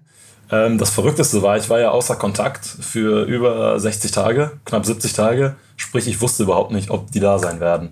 Deshalb, naja, ich bin dann einfach reingerudert. Hillsborough Beach in, in Florida hieß das. Auch eine wunder, wunderschöne Gegend. Und als allererstes bin ich zu einem Polizeiboot gerudert und habe gefragt, hey, ich bin jetzt gerade über den Atlantik gekommen. Ich habe jetzt noch kein Visum hier. Ist das okay, wenn ich hier ganz kurz äh, anhalte und äh, dann irgendwie mir Wi-Fi hole, um meine Eltern zu kontaktieren? So, ja, ja, klar, kein Problem ähm, wenn du dein Boot unterbringen willst, ich habe auch einen Freund und so weiter, dann können wir es unterstellen. Also die Leute da waren wirklich sehr, sehr, sehr freundlich. Dann meinte der Polizist, ja, wir können doch darüber rudern. Äh, da sind auch äh, zwei Leute, die dir zujubeln. Und dann habe ich mich umgedreht und das waren tatsächlich meine Eltern. war also du bist rein zufällig an dem Strand angekommen, rein zufällig zu der Zeit, als deine Eltern dort am Strand standen, nachdem sie 60 Tage keinen Kontakt zu dir hatten? Für mich rein zufällig, für meine Eltern nicht, weil meine Eltern haben über äh, mein Team einen Weg gefunden, mich über Marine Traffic äh, zu orten. Das heißt, die wussten meine Position die ganze Zeit, obwohl ich dachte, dass sie es nicht wussten. Dann haben sie halt gesehen, okay, äh, er ist jetzt schneller unterwegs, als wir dachten. Und wahrscheinlich wird er in diesem Inlet ankommen. Und dann sind meine Eltern, die waren viel weiter nördlich in Florida mit dem Auto schnell runtergefahren und haben dann an diesem Inlet gewartet, an diesem Strand. Ja, dann auf einmal standen sie da. Das war, das war wirklich einzigartig, ein wirklich toller Moment. Und dann war deine Reise vorbei. Du hast vorhin schon erzählt, es war für dich auch dann eine schwierige Zeit. Du wusstest gar nicht so ganz genau, was kommt eigentlich danach. Aber sag mal, in was für einer Form warst du da? Warst du topfit oder warst du ein völliges Wrack? das ist äh, die perfekte Frage und die stelle ich mir bis heute noch, ähm, weil ich es nicht wirklich beantworten kann. Auf der einen Seite, klar war ich topfit. Ich habe jeden Tag 14, 15 Stunden Sport gemacht. Das heißt, ich war die Belastung absolut gewöhnt. Ich bin danach vier Wochen später auf dem Fahrrad gestiegen und von Florida äh, die ganze Ostküste bis nach Pittsburgh in zwölf Tagen hochgefahren, ohne Probleme, ohne Training. Auf der anderen Seite, mein Körper war auch ein Wrack. Also ich habe ganz, ganz viel Gewicht verloren, ganz, ganz viele Muskeln verloren. Mental war ich müde und alles. Und bis heute habe ich diese Frage noch nicht beantworten können. Ich glaube, die Antwort ist so ein bisschen von beidem. Also auf der einen Seite bin ich mittlerweile sehr, sehr starke Belastungen gewöhnt und kann die aushalten und kann auch wirklich ist jetzt auch kein Problem für mich irgendwie. Also letztens bin ich an einem Tag, glaube ich, 21 Stunden Fahrrad gefahren und das ging. Das war nicht so hart, wie ich es in Erinnerung hatte. Auf der anderen Seite, wenn man mich jetzt ins, ins Gym stecken würde, ich müsste wahrscheinlich wieder von vorne anfangen und Muskeln wieder aufbauen mhm. und alles. Also es ist ein äh, komischer Kontrast, aber auf der anderen Seite, ich glaube, das ist äh, so ziemlich die Definition von Ultra Endurance. Also wenn man Ultra Endurance macht, dann ist das eher die äh, Fähigkeit, Suffering auszuhalten oder Schmerz zu überstehen oder lange durchzuhalten und nicht unbedingt für ein paar Stunden Hochleistung zu bringen. Mhm. Wir haben jetzt ziemlich lange in der letzten Kategorie verbracht. Ich schlage vor, wir springen mal in die nächste, und zwar das Logbuch. Logbucheintrag. Wie hat dich das Meer verändert? Ich weiß nicht, was das an dem Meer wirklich ist, aber es hat diese Qualität, dass man nicht mehr ohne kann. Also ich muss ehrlicherweise sagen, so klischeehaft das klingt, dass ich mich wirklich in das Meer verliebt habe und ich mir nicht mehr ein Leben ohne das Meer vorstellen kann. Ähm, ich bin in der Nähe von Köln aufgewachsen, also nicht am Meer, auch ziemlich landlocked, um ehrlich zu sein. Meine Familie hat auch nicht irgendwie eine History an Seglern oder Adventurern oder sowas unbedingt gehabt. Das heißt, das kam wirklich von mir selber. Und ich musste den ersten Schritt machen, das erste Mal segeln gehen, rausfinden, ob ich äh, seekrank werde oder nicht die ganzen Kurse machen, äh, Seenavigation, Seenotrettung und so weiter und so weiter. Und im Endeffekt hat das dazu geführt, dass der Ozean jetzt mittlerweile mein Zuhause ist, dass ich mich so wohl in diesem Element fühle, dass ich mir ein Leben ohne nicht mehr wirklich vorstellen kann. Und seekrank, war das ein Thema am Anfang oder gar kein Problem für dich? 0,0. Ähm, das ist eine der Sachen, über die man am, ja, wahrscheinlich am nervösesten ist, also Verletzungen oder Seekrankheit, weil es Sachen sind, die man nicht wirklich kontrollieren kann. Aber von Tag 1 an äh, alles gut. Es hat natürlich auch geholfen. Ich habe vorher schon zwei, drei Monate in meinem Boot gewohnt und geschlafen, sodass ich mich schon an die Bewegungen des Ozeans gewöhnt hatte. Mhm. Aber seekrank war ich nie. Okay, da hast du dein Herz wirklich an den Ozean verloren. Jetzt bist du aber auf dem Rad unterwegs, was die nächste Ultra Endurance, wie du es nennst, also so die Langzeitbelastungsherausforderung ist. Du bist jetzt mit dem Rad von Florida nach Kanada gefahren und was steht damit jetzt als nächstes an? Bist du immer noch unterwegs oder bist du nicht, du warst doch dann sogar auch zwischendurch in Vancouver und bist quer durch Kanada geradelt, oder? Genau, mein Projekt insgesamt nennt sich Zero Emission und der Hintergrund ist quasi, Leuten zu zeigen, dass wir komplette Ozeane, aber auch komplette Kontinente mit menschlicher Kraft und ohne Emissionen überbrücken können. Deshalb habe ich mich fürs Rudern und fürs Fahrradfahren entschieden. Das Fahrradfahren da ist man sogar schneller als mit dem Rudern. Also da kann man Kontinente relativ schnell überbrücken. Ich bin von Florida bis hoch nach äh, Montreal mit dem Fahrrad gefahren. Genau, ich bin dann auch durch die Rocky Mountains und einen Großteil von Kanada. Und jetzt nächste Woche geht es dann mit dem Fahrrad wieder Richtung Süden. Einfach um Leuten zu zeigen, die Sachen, die wir für möglich halten äh, und die Sachen, die wir für unmöglich halten, das sind meistens nur Konzepte, die wir uns selber ausgedacht haben. Es ist viel mehr möglich als das, was wir denken. Und das ist so ein bisschen eine der Messages, die ich damit senden will. Aber ich muss ehrlicherweise sagen, so sehr ich das Fahrradfahren noch liebe, ich brauche den Bezug zum Meer und äh, deshalb freue ich mich jetzt auch bald wieder bei meinem Boot in Florida zu sein. Und genau dann der nächste Schritt wird sein, das Boot nach Texas zu bringen. Da wird es dann eine Weile unterstehen. Ähm, genau. Und wie geht es dann weiter? Was ist das nächste Meer? Wird es jetzt einmal round the world in deinem Ruderboot? Könntest du dir vorstellen, auch nochmal durch den Pazifik durchzufahren? Ähm, ist auf jeden Fall sehr verlockend. Ich habe da noch nicht so viel drüber nachgedacht, weil ähm, jetzt aktuell ich mich auf das Fahrradfahren konzentriere. Der Atlantik ist überbrückt. Jetzt gerade äh, ist es für mich ein Privileg, auf dem amerikanischen Kontinent zu sein. Und einer meiner Träume war schon immer Zentral- und Südamerika. Einfach dadurch, dass unsere Familie aus Spanien kommt, wir spanischsprachig aufgewachsen sind. Wenn das mit dem Fahrrad möglich ist und äh, so viel kann ich verraten, möglich ist es auf jeden Fall, dann äh, wird das in der Zukunft angegriffen werden. Okay, also das sind die nächsten Projekte. Und jetzt ist natürlich auch noch so eine Frage, wenn du sowas machen möchtest, dann brauchst du dafür ja auch ein Boot. Und wie kommst du an so ein Boot? Wurde dir das gesponsert? Hast du das selber gekauft? Wie, wie hat das geklappt? Das ist eine sehr interessante Frage, weil tatsächlich die Vorbereitung knapp drei Jahre gedauert hat. Und da sieht man dann auch, wie lange es braucht, um all diese äh, Puzzleteile quasi äh, zusammenzubasteln. Und das Boot war das Kernstück. Diese Boote sind ganz schön teuer, muss man ehrlicherweise sagen, weil die Spezial... Wovon sprechen wir da, wenn ich fragen darf? Ein neues Boot, so um die 100.000 und äh, Oh, wow. ja, ich habe meins Secondhand gekauft, also ungefähr zum halben Preis. Ja, ich bin zwei, drei Jahre vorher mit Uni fertig geworden und hatte dieses Projekt im Kopf äh, für eine lange, lange Zeit, habe mich dann äh, dazu entschieden, das anzugehen und dann wirklich, das waren verrückte Jahre. Das war auch genau die Zeit, als der Virus aufkam, als es dann ganz, ganz schwierig wurde, Sponsorship zu finden, weil Unternehmen erstmal an sich selber gedacht haben. Und im Endeffekt habe ich zwei, drei verschiedene Jobs gearbeitet für eine lange, lange Zeit. Nebenbei meinen Ernährungsplan gehabt, jeden Tag genau nach Kalorien gegessen.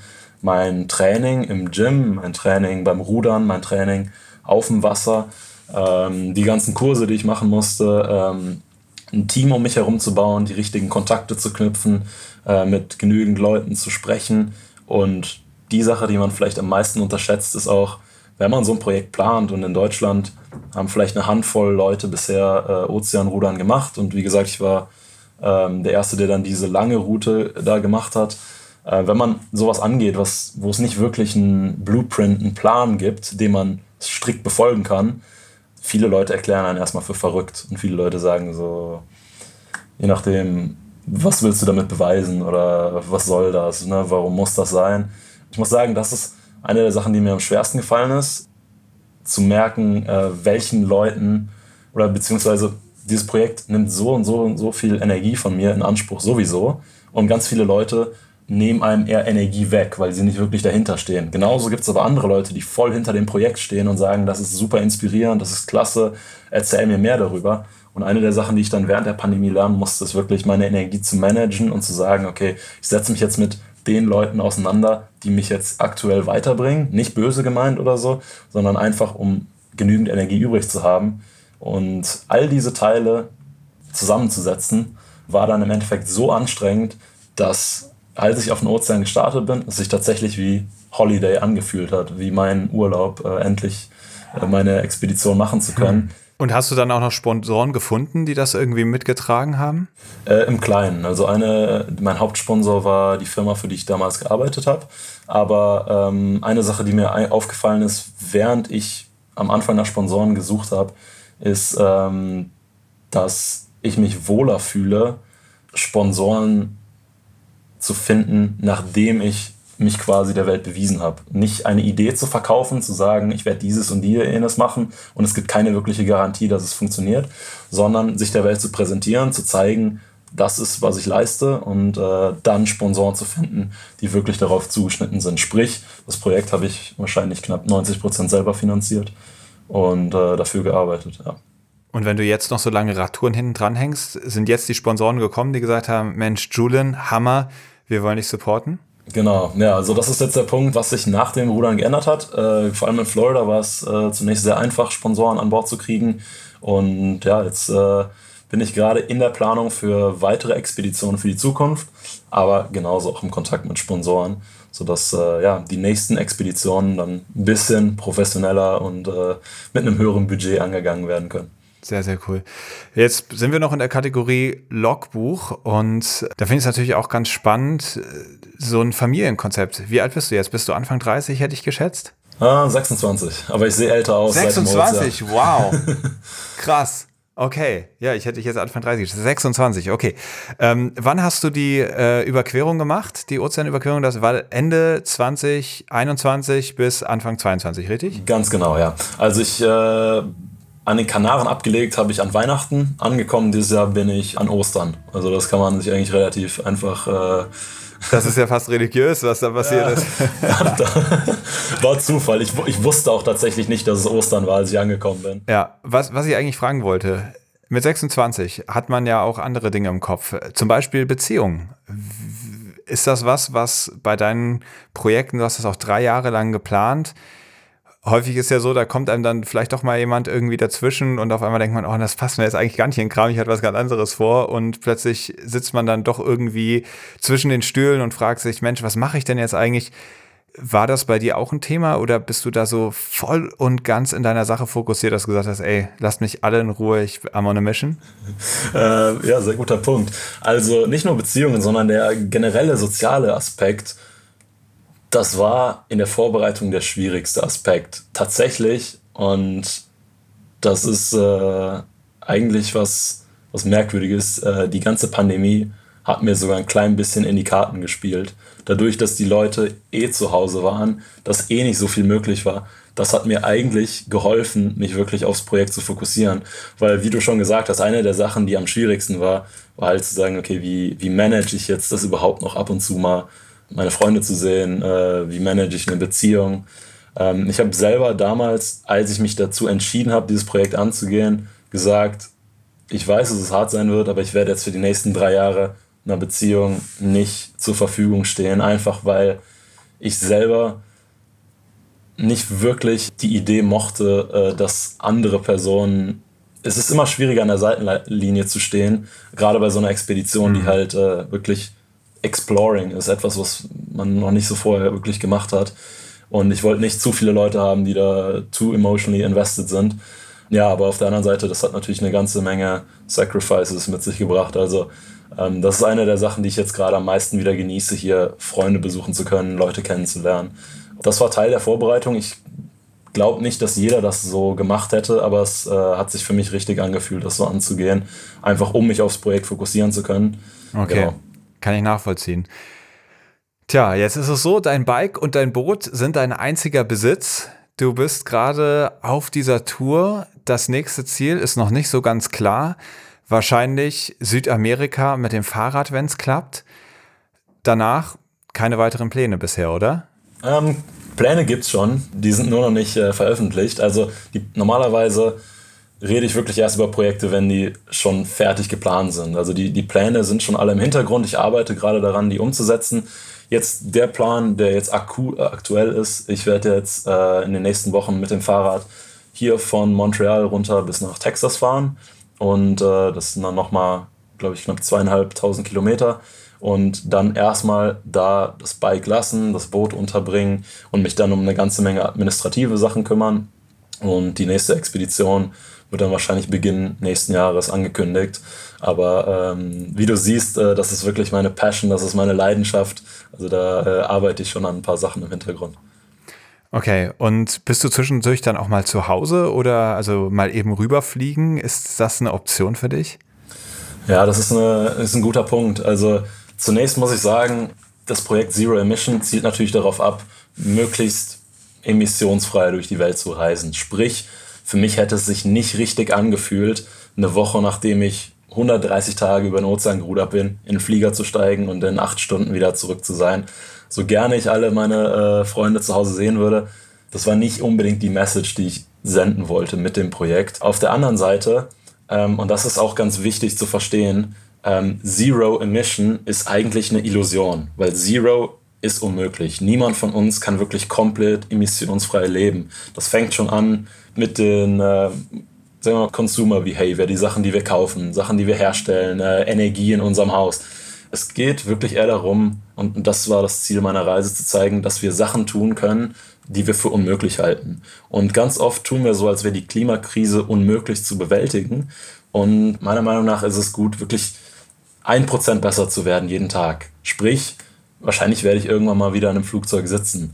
Die Idee ist äh, wirklich, das nur zu tun, weißt du, wenn es sein muss und nicht äh, durch die ganze Welt zu fliegen. Ja, als Lifestyle, ja. Ja, als Lifestyle, genau. Also ich habe noch kein genaues Datum, wann ich wieder zu Hause sein werde, aber in absehbarer Zukunft. Genau, mal schauen, äh, mit welchem Verkehrsmittel, aber freue ich mich auf jeden Fall schon drauf. Okay.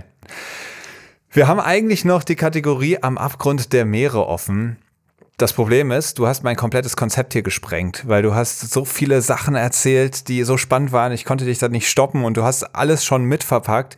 Ich glaube, alles, was da jetzt drinstecken würde, und wir sind auch schon so weit über der Zeit, ist eigentlich schon abgehakt. Und deswegen, man möge es mir verzeihen, allen, denen diese Struktur ganz wichtig ist, am Abgrund der Meere. Leute, das fällt heute aus, das haben wir doch alles schon gehört. Wir gehen jetzt in die letzte Kategorie, Ebbe oder Flut. Ebbe oder Flut. Da hast du jetzt eine kleine Entweder-Oder-Auswahl und ein paar Halbsätze, die du einfach vervollständigen kannst. Sturm oder Flaute? Sturm. Auch wenn sich bei Flaute vielleicht leichter paddeln lässt, also rudern lässt? Ja, ich sag mal so, die Flaute ist schön, man kann ins Wasser springen, sich ein bisschen abkühlen, aber ich sag mal so, äh, bei der Flaute ist es sehr, sehr langsames Rudern. Es ist sehr, sehr hartes Rudern. Man spürt die Sonne viel, viel, viel mehr, weil normalerweise der Wind ist so ein bisschen, der die Hitze äh, erträglich macht. Solange es nicht der 6-Meter-Sturm ist, ist man bei einem Sturm, solange man noch rudern kann, sehr, sehr schnell unterwegs und das macht eine Menge Spaß. Es ist quasi wie cool. Surfen gehen. Verstehe. Und äh, ins Wasser springen ist nochmal so ein Punkt. Also deine Körperhygiene sieht da wirklich so aus, du bindest dich alle Nase lang mal am Boot fest, springt ins Wasser und ähm, spürst dich ab. Ja, also ich äh, quasi reibe mich vorher mit Duschgel ein und dann war ich in Körper ins Wasser. Okay, und äh, ist das ein komisches Gefühl gewesen am Anfang? 6000 Meter Wasser unter dir, tiefes Blau, das einzige bisschen Land, in Anführungszeichen, das, das Vehikel, was dich überhaupt am Leben hält, zu verlassen und abzuspringen? Also ich stelle es mir ein bisschen spooky vor. Es ist schon ein besonderes Gefühl und ich kann nicht lügen. Da ist auf jeden Fall auch das erste Mal, wenn man das macht, eine Menge Adrenalin dabei. Man denkt, okay, Ne, man, man sieht erstmal, wie, wie schnell irgendwelche Strömungen das Boot auch abtreiben, weil das merkt man eben nicht, wenn man auf dem Boot drauf ist. Da sieht man meistens nur ja. die Wellen und dann bist du im Wasser und denkst, oh, das ist das Boot, ich muss hinterher schwimmen. Natürlich, man ist am Boot festgemacht, das Boot ist dann nicht direkt weg, aber ähm, man spürt den Ozean nochmal auf eine ganz andere Art und Weise. Aber was halt wirklich Hammer ist, wenn die Sonne hoch steht, einfach wie, wie tief man in den Ozean reinschauen kann, ist zwar alles dieses tiefe, tiefe Blau, aber man kann auch wirklich weit gucken, also gefühlt mehrere hundert Meter. Manchmal sieht man irgendwelche Fische, die wirklich weit, weit weg sind. Dann unterm Boot drunter sind immer irgendwelche Fische, weil da sich Plankton ansetzt. Das sind so kleinere Fische, so gestreifte, die sehen aus wie so Tigerfische. Ähm, die sind dann immer um einen herum. Dann habe ich äh, ganz viele Dorados immer da gehabt und einmal konnte ich auch mit Walen schwimmen. Äh, die waren wirklich eine halbe Stunde um mein Boot herum und dann irgendwann dachte ich mir, okay, jetzt reicht's. Jetzt äh, ziehe ich mir die Taucherbrille auf und bin reingehüpft. Und das war schon das war schon, äh, also mir ist schon ein bisschen die Pumpe gegangen, aber es war halt auch wunderschön. Was waren das für Wale? Vielleicht vertue ich mich, aber ich glaube Grindwale. Aber ich bin mir nicht ganz sicher. Also, okay. die waren ungefähr so groß wie das Boot, also wahrscheinlich so sechs, sieben Meter. Okay. Und haben die mit dir interagiert? Nicht direkt mit mir. Also, als ich im Wasser drin war, haben die ein bisschen Abstand gehalten. Aber mit dem Boot auf jeden Fall. Also, die sind ständig unterm Boot drunter hergetaucht. Und was eigentlich für Wale ein bisschen untypisch ist, normalerweise sind das die Delfine, die so ein bisschen verspielter sind. Also ich hatte Delfine, die auch einfach so aus Spaß gegen das Boot gegengehüpft sind und äh, allen möglichen äh, Unsinn mit dem Boot getrieben haben. Aber die Wale sind normalerweise sehr beständig und langsam und äh, nur auf ihrer Route. Aber diese Wale, die wollten einfach mit dem Boot spielen und sind die ganze Zeit drunter hergetaucht und sowas. Und oh. teilweise so nah, also die hätte ich gewollt, hätte ich die wahrscheinlich anfassen können. Die waren 30, 40 Zentimeter vom Boden entfernt. Wahnsinn. Wahnsinn. Okay, nächste Frage. Rad oder Rudern? Uh, schwierig. Ähm, ich glaube Rudern. Sehr schön. Amerika oder Europa? Ähm, ich sag mal so, im Endeffekt haben wir ja diese Begriffe erfunden. Also, ne, was ist jetzt Amerika, was ist ein Land? Im Endeffekt ist es ja die Erde und die Erde ist eigentlich überall wunderschön. Was ich an Europa deutlich mehr schätze, die Kultur. Zu sehen von Portugal bis Moskau, wie viele verschiedene Länder man dadurch kreuzt, wie viele verschiedene Sprachen, wie verschieden die Städte sind, die Architektur. Das ist einfach almost second to none. Also es ist wirklich was sehr Besonderes und das merkt man, wenn man in Nordamerika ist, besonders, weil hier die Kultur sich nicht so groß unterscheidet von Kanada zu USA. Auf der anderen Seite, Amerika umfasst natürlich auch Südamerika und äh, Mittelamerika, Nordamerika. Ich glaube, die Natur an sich selber würde ich Amerika auswählen, gerade weil der Regenwald und äh, die Rocky Mountains, die Berge, äh, auch einen großen Reiz haben. Mhm. Alleine oder im Team? Ähm, ich würde sagen, für den Ozean alleine. Das war einfach genauso, wie ich es haben wollte. Es hat sich nach einer größeren äh, Challenge angefühlt, das alleine zu bewältigen. Und mir ging es darum, auch äh, eine möglichst steile Lernkurve zu haben. Allerdings äh, muss ich sagen, um einfach äh, Erfahrungen zu teilen, würde ich definitiv im Team auswählen. Zum Beispiel äh, den Teil von Paris bis nach Portugal bin ich mit einem Freund zusammen mit dem Fahrrad gefahren solche Momente zu teilen, das kreiert einfach äh, eine Verbindung fürs Leben. Und das ist wirklich was Besonderes. Das ist so ein bisschen die Sache. Ich kann das mit dem Ozean jetzt Leuten erzählen, aber ähm, ich habe niemanden, mit dem ich diese Erfahrung so per se teilen kann. Deshalb ähm, meine Expedition versuche ich möglichst 50-50 äh, im Team oder alleine zu machen. Aber ich fühle mich alleine sehr wohl. Mhm. Fisch oder vegan? Vegan.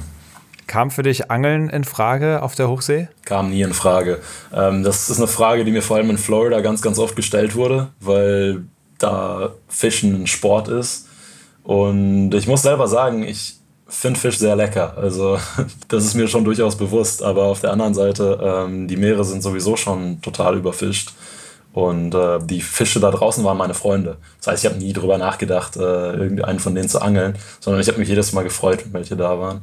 Das war wirklich nie ein Gedanke. Video. Also das genauso geht es mir auch. Fisch an sich super lecker, aber jedes Mal, wenn ich irgendwo einen Fisch sehe, bin ich so begeistert und finde es so klasse und merke so, ey, das ist irgendwie so ein Tier, das hat was vor, das ist unterwegs von A nach B, das hat einen Plan gerade und ich, ich mag die so gerne. Nicht essen oder schmecken, sondern einfach anschauen und sehen, ey, cool, was für ein geniales Lebewesen. Ja. Und ähm, dann ja, kommt es echt nicht mehr in Frage, das jetzt irgendwie tot zu hauen und zu essen. Und zumal ja wirklich durch jedes einzelne von diesen Lebewesen der Bestand noch härter bedroht ist, als sie es eh schon sind und kann ich total mit relaten. Ein Abenteuer macht für mich aus, dass Abenteuer für mich macht aus, dass es äh, keine Garantie gibt, dass es funktioniert, weil dann wäre es kein Abenteuer in dem Sinne. Dann wäre es. Das ist so ein bisschen äh, das Problem, was ich mit so Mount Everest-Expeditionen habe oder vielleicht sogar dem Atlantik-Ruderrennen, was organisiert ist, wo es Supportboot und alles Mögliche gibt. Ich verstehe, dass viele Leute eine gewisse Sicherheit haben wollen ähm, und es muss nicht immer so eine extreme Unsicherheit sein, aber ein Abenteuer für mich sollte etwas sein, worüber man leidenschaftlich ist. Und das ist äh, für mich das Rudern und der Ozean sowieso. Aber auch etwas, wo man äh, exploren kann, wo man etwas Neues entdeckt. Und deshalb würde ich sagen, das ist ein wichtiger Bestandteil. Dein größter Erfolg ist? Größter Erfolg. Puh, weiß ich gar nicht. Also ich. Ne. also es fühlt sich nicht wirklich wie ein Erfolg an, äh, der Ozean, weil es einfach so eine schöne Erfahrung war. Ich sehe das nicht wirklich in dem Sinne von Achievement oder sowas, sondern eigentlich eher ja, vielleicht ist das mein größter Erfolg, dass ich einfach meinem Herz gefolgt bin, dass ich das gemacht habe, worauf ich wirklich Lust hatte, obwohl ganz, ganz viele Leute ähm, mir gesagt haben, dass es nicht funktionieren wird, viele Leute nicht davon überzeugt waren, aber dadurch, dass ich es durchgezogen habe, am Ende genau diese Leute zu mir gekommen sind und gesagt haben, das war ja Hammer, sorry, dass wir da am Anfang so skeptisch waren. Und vielleicht war das der Erfolg, eine Sache wirklich durchzuziehen, obwohl es auch eine ganze Menge Gegenwind gab. Was ich vom Meer gelernt habe, ähm, dass wir eins sind, dass wir vom Meer kommen, ähm, dass das Meer genauso unser Habitat ist wie das Land und dass wir ganz, ganz, ganz klein sind. Das Meer bestimmt quasi unsere, unsere Reise und dass es überhaupt keinen Sinn macht, zu versuchen, ähm, das Environment zu kontrollieren. Und ich glaube, das ist eine Sache, die wir heutzutage mehr versuchen denn je. Wir versuchen alles zu kontrollieren, versuchen in allem Sicherheit zu haben. Und da draußen hast du weder Sicherheit noch Kontrolle. Das heißt, du musst es einfach hinnehmen, wie es kommt. Das größte Irrtum über das Hochseerudern ist, dass man ein absoluter Profiathlet sein muss, um das zu machen. Man muss mental extrem stark sein und ähm, sehr, sehr gut mit sich selber auskommen. Man, man, natürlich, man braucht ein gewisses Level an sportlicher Fähigkeit, man braucht auch all dieses Training, das, das stimmt schon. Aber äh, im Endeffekt sind es sehr normale Menschen, die über den Ozean rudern. Aber Menschen, die sich gerne selber herausfordern, die kein Problem damit haben, über Extreme hinwegzugehen, ja, die abenteuerlustig sind, würde ich sagen. Mhm. Du bist jetzt 26, mit 30 wirst du? Viel entern wird sich für mich, glaube ich, nicht. Ähm, ich kann einfach wirklich von Glück sprechen, dass ich äh, in frühem Alter das gefunden habe, was wirklich meine Leidenschaft ist. Und ich hoffe auch in den nächsten Jahren weiter Leute in dem Sinne inspirieren zu können, zu zeigen, dass die Sachen, die sie für unmöglich halten, tatsächlich möglich sind und äh, dass Leute ihre eigenen Art und Weisen finden, um diesen Planeten, um das Meer nachhaltiger zu gestalten. Und genau, das wird nicht das Ende der Fahnenstange sein, sondern das war meine erste große Expedition. Julian, von Herzen vielen Dank, dass du dir die Zeit genommen hast, dass du hier so berichtet hast. Mich hat's total mitgerissen. Ich habe wirklich an deinen Lippen gehangen und es hat bei mir so viel resoniert. Das war wirklich einfach schön, dir zuzuhören. Es war beeindruckend, es war mitreißend. Von Herzen vielen Dank. Und wenn du sagst, das war jetzt die erste Expedition von ganz vielen und noch lange nicht das Ende der Fahnenstange, bitte nimm uns wieder mit großartig, was du machst. Sehr, sehr gerne und ganz, ganz großes Dankeschön. Äh, es ist wirklich eine Ehre, Teil des Podcasts zu sein und äh, das Angebot nehme ich sehr gerne in Anspruch. Sobald ich wieder in Deutschland bin, können wir sehr gerne äh, gemeinsam ein paar Auftritte planen. Yes, machen wir. Julian, ich wünsche dir alles Gute und jetzt erstmal ganz viel Spaß auf deiner kleinen Radtour. Einmal von Nord nach Süd durch die USA. Perfekt, Dankeschön. Das war Julian Sanchez. Und nach so einer langen Folge möchte ich da gar nicht mehr viele Worte verlieren. Ich glaube, ihr alle wisst, ich bin total begeistert von seinem Abenteuer. Nach so einem Gespräch packt mich immer selbst die Abenteuerlust. Aber in dem Fall muss ich zugeben, da bin ich dann doch ganz froh, dass ich dieses Abenteuer aus sicherer Entfernung miterlebt habe. Denn ob ich diese 131 Tage so durchgestanden hätte wie Julian, na, das wage ich mal zu bezweifeln. Einen Hinweis möchte ich euch noch geben, darum hat Julian explizit gebeten. Er hat ja schon erwähnt, es gab noch eine weitere Person, die das gleiche versucht hat wie er und auch diese Person hat es geschafft. Deswegen sagt er vorsichtig damit, dass ich der Einzige bin, der das bisher geschafft hat. Das ist ihm auch gelungen und deswegen würde ich diesen Titel, das als erstes oder als einziges geschafft zu haben, gerne mit dieser Person teilen. Julian, das ist echt ganz groß von dir und deswegen gebe ich diesen Hinweis natürlich auch gerne weiter. So, das war nicht nur eine besonders mitreißende Folge, sondern auch eine ganz besondere, nämlich Folge Nummer 50. Und das bedeutet, diesen Podcast gibt es nun fast zwei Jahre. Wir haben 50 Gespräche geführt, fast 50 Gäste dort gehabt. Alles Menschen, wo ich extrem dankbar bin, dass ich sie kennenlernen und für euch interviewen durfte. Und gerade in den letzten Wochen habe ich extrem viel Feedback bekommen und dafür möchte ich mich bei euch bedanken. Denn das ist etwas, was mich extrem motiviert, was mich immer wieder daran erinnert, für wen ich diese Podcasts eigentlich mache, nämlich für euch. Und dann zu hören, dass es bei euch ankommt, dass es euch gut gefällt, vielleicht auch mal, was man besser machen könnte, das hilft mir extrem weiter. Und ich könnte jetzt hier so, so viele Leute nennen, kann ich natürlich nicht, aber zwei Leute möchte ich dann doch mal ganz speziell grüßen. Und zwar sind das Jan und Jonas. Jan ist selber Taucher, hört diesen Podcast und sein neunjähriger Sohn, der total wissenschafts- und meeresbegeistert ist, hat von diesem Podcast Luft bekommen und besteht jetzt darauf, mit seinem Papa zusammen immer die Folgen von Helden der Meere zu hören. Sein aktueller Berufswunsch natürlich Meeresbiologe. Das fand ich einfach sowas von klasse und deswegen Jan und Jonas ganz liebe Grüße an euch und auch ganz liebe Grüße an alle, alle anderen, die diesen Podcast hören. Ich finde das großartig, dass es immer mehr werden, dass ihr dabei bleibt und auch an euch die Bitte, sendet mir gerne, gerne Feedback, gerne auch Kritik. Was kann man mal anders machen?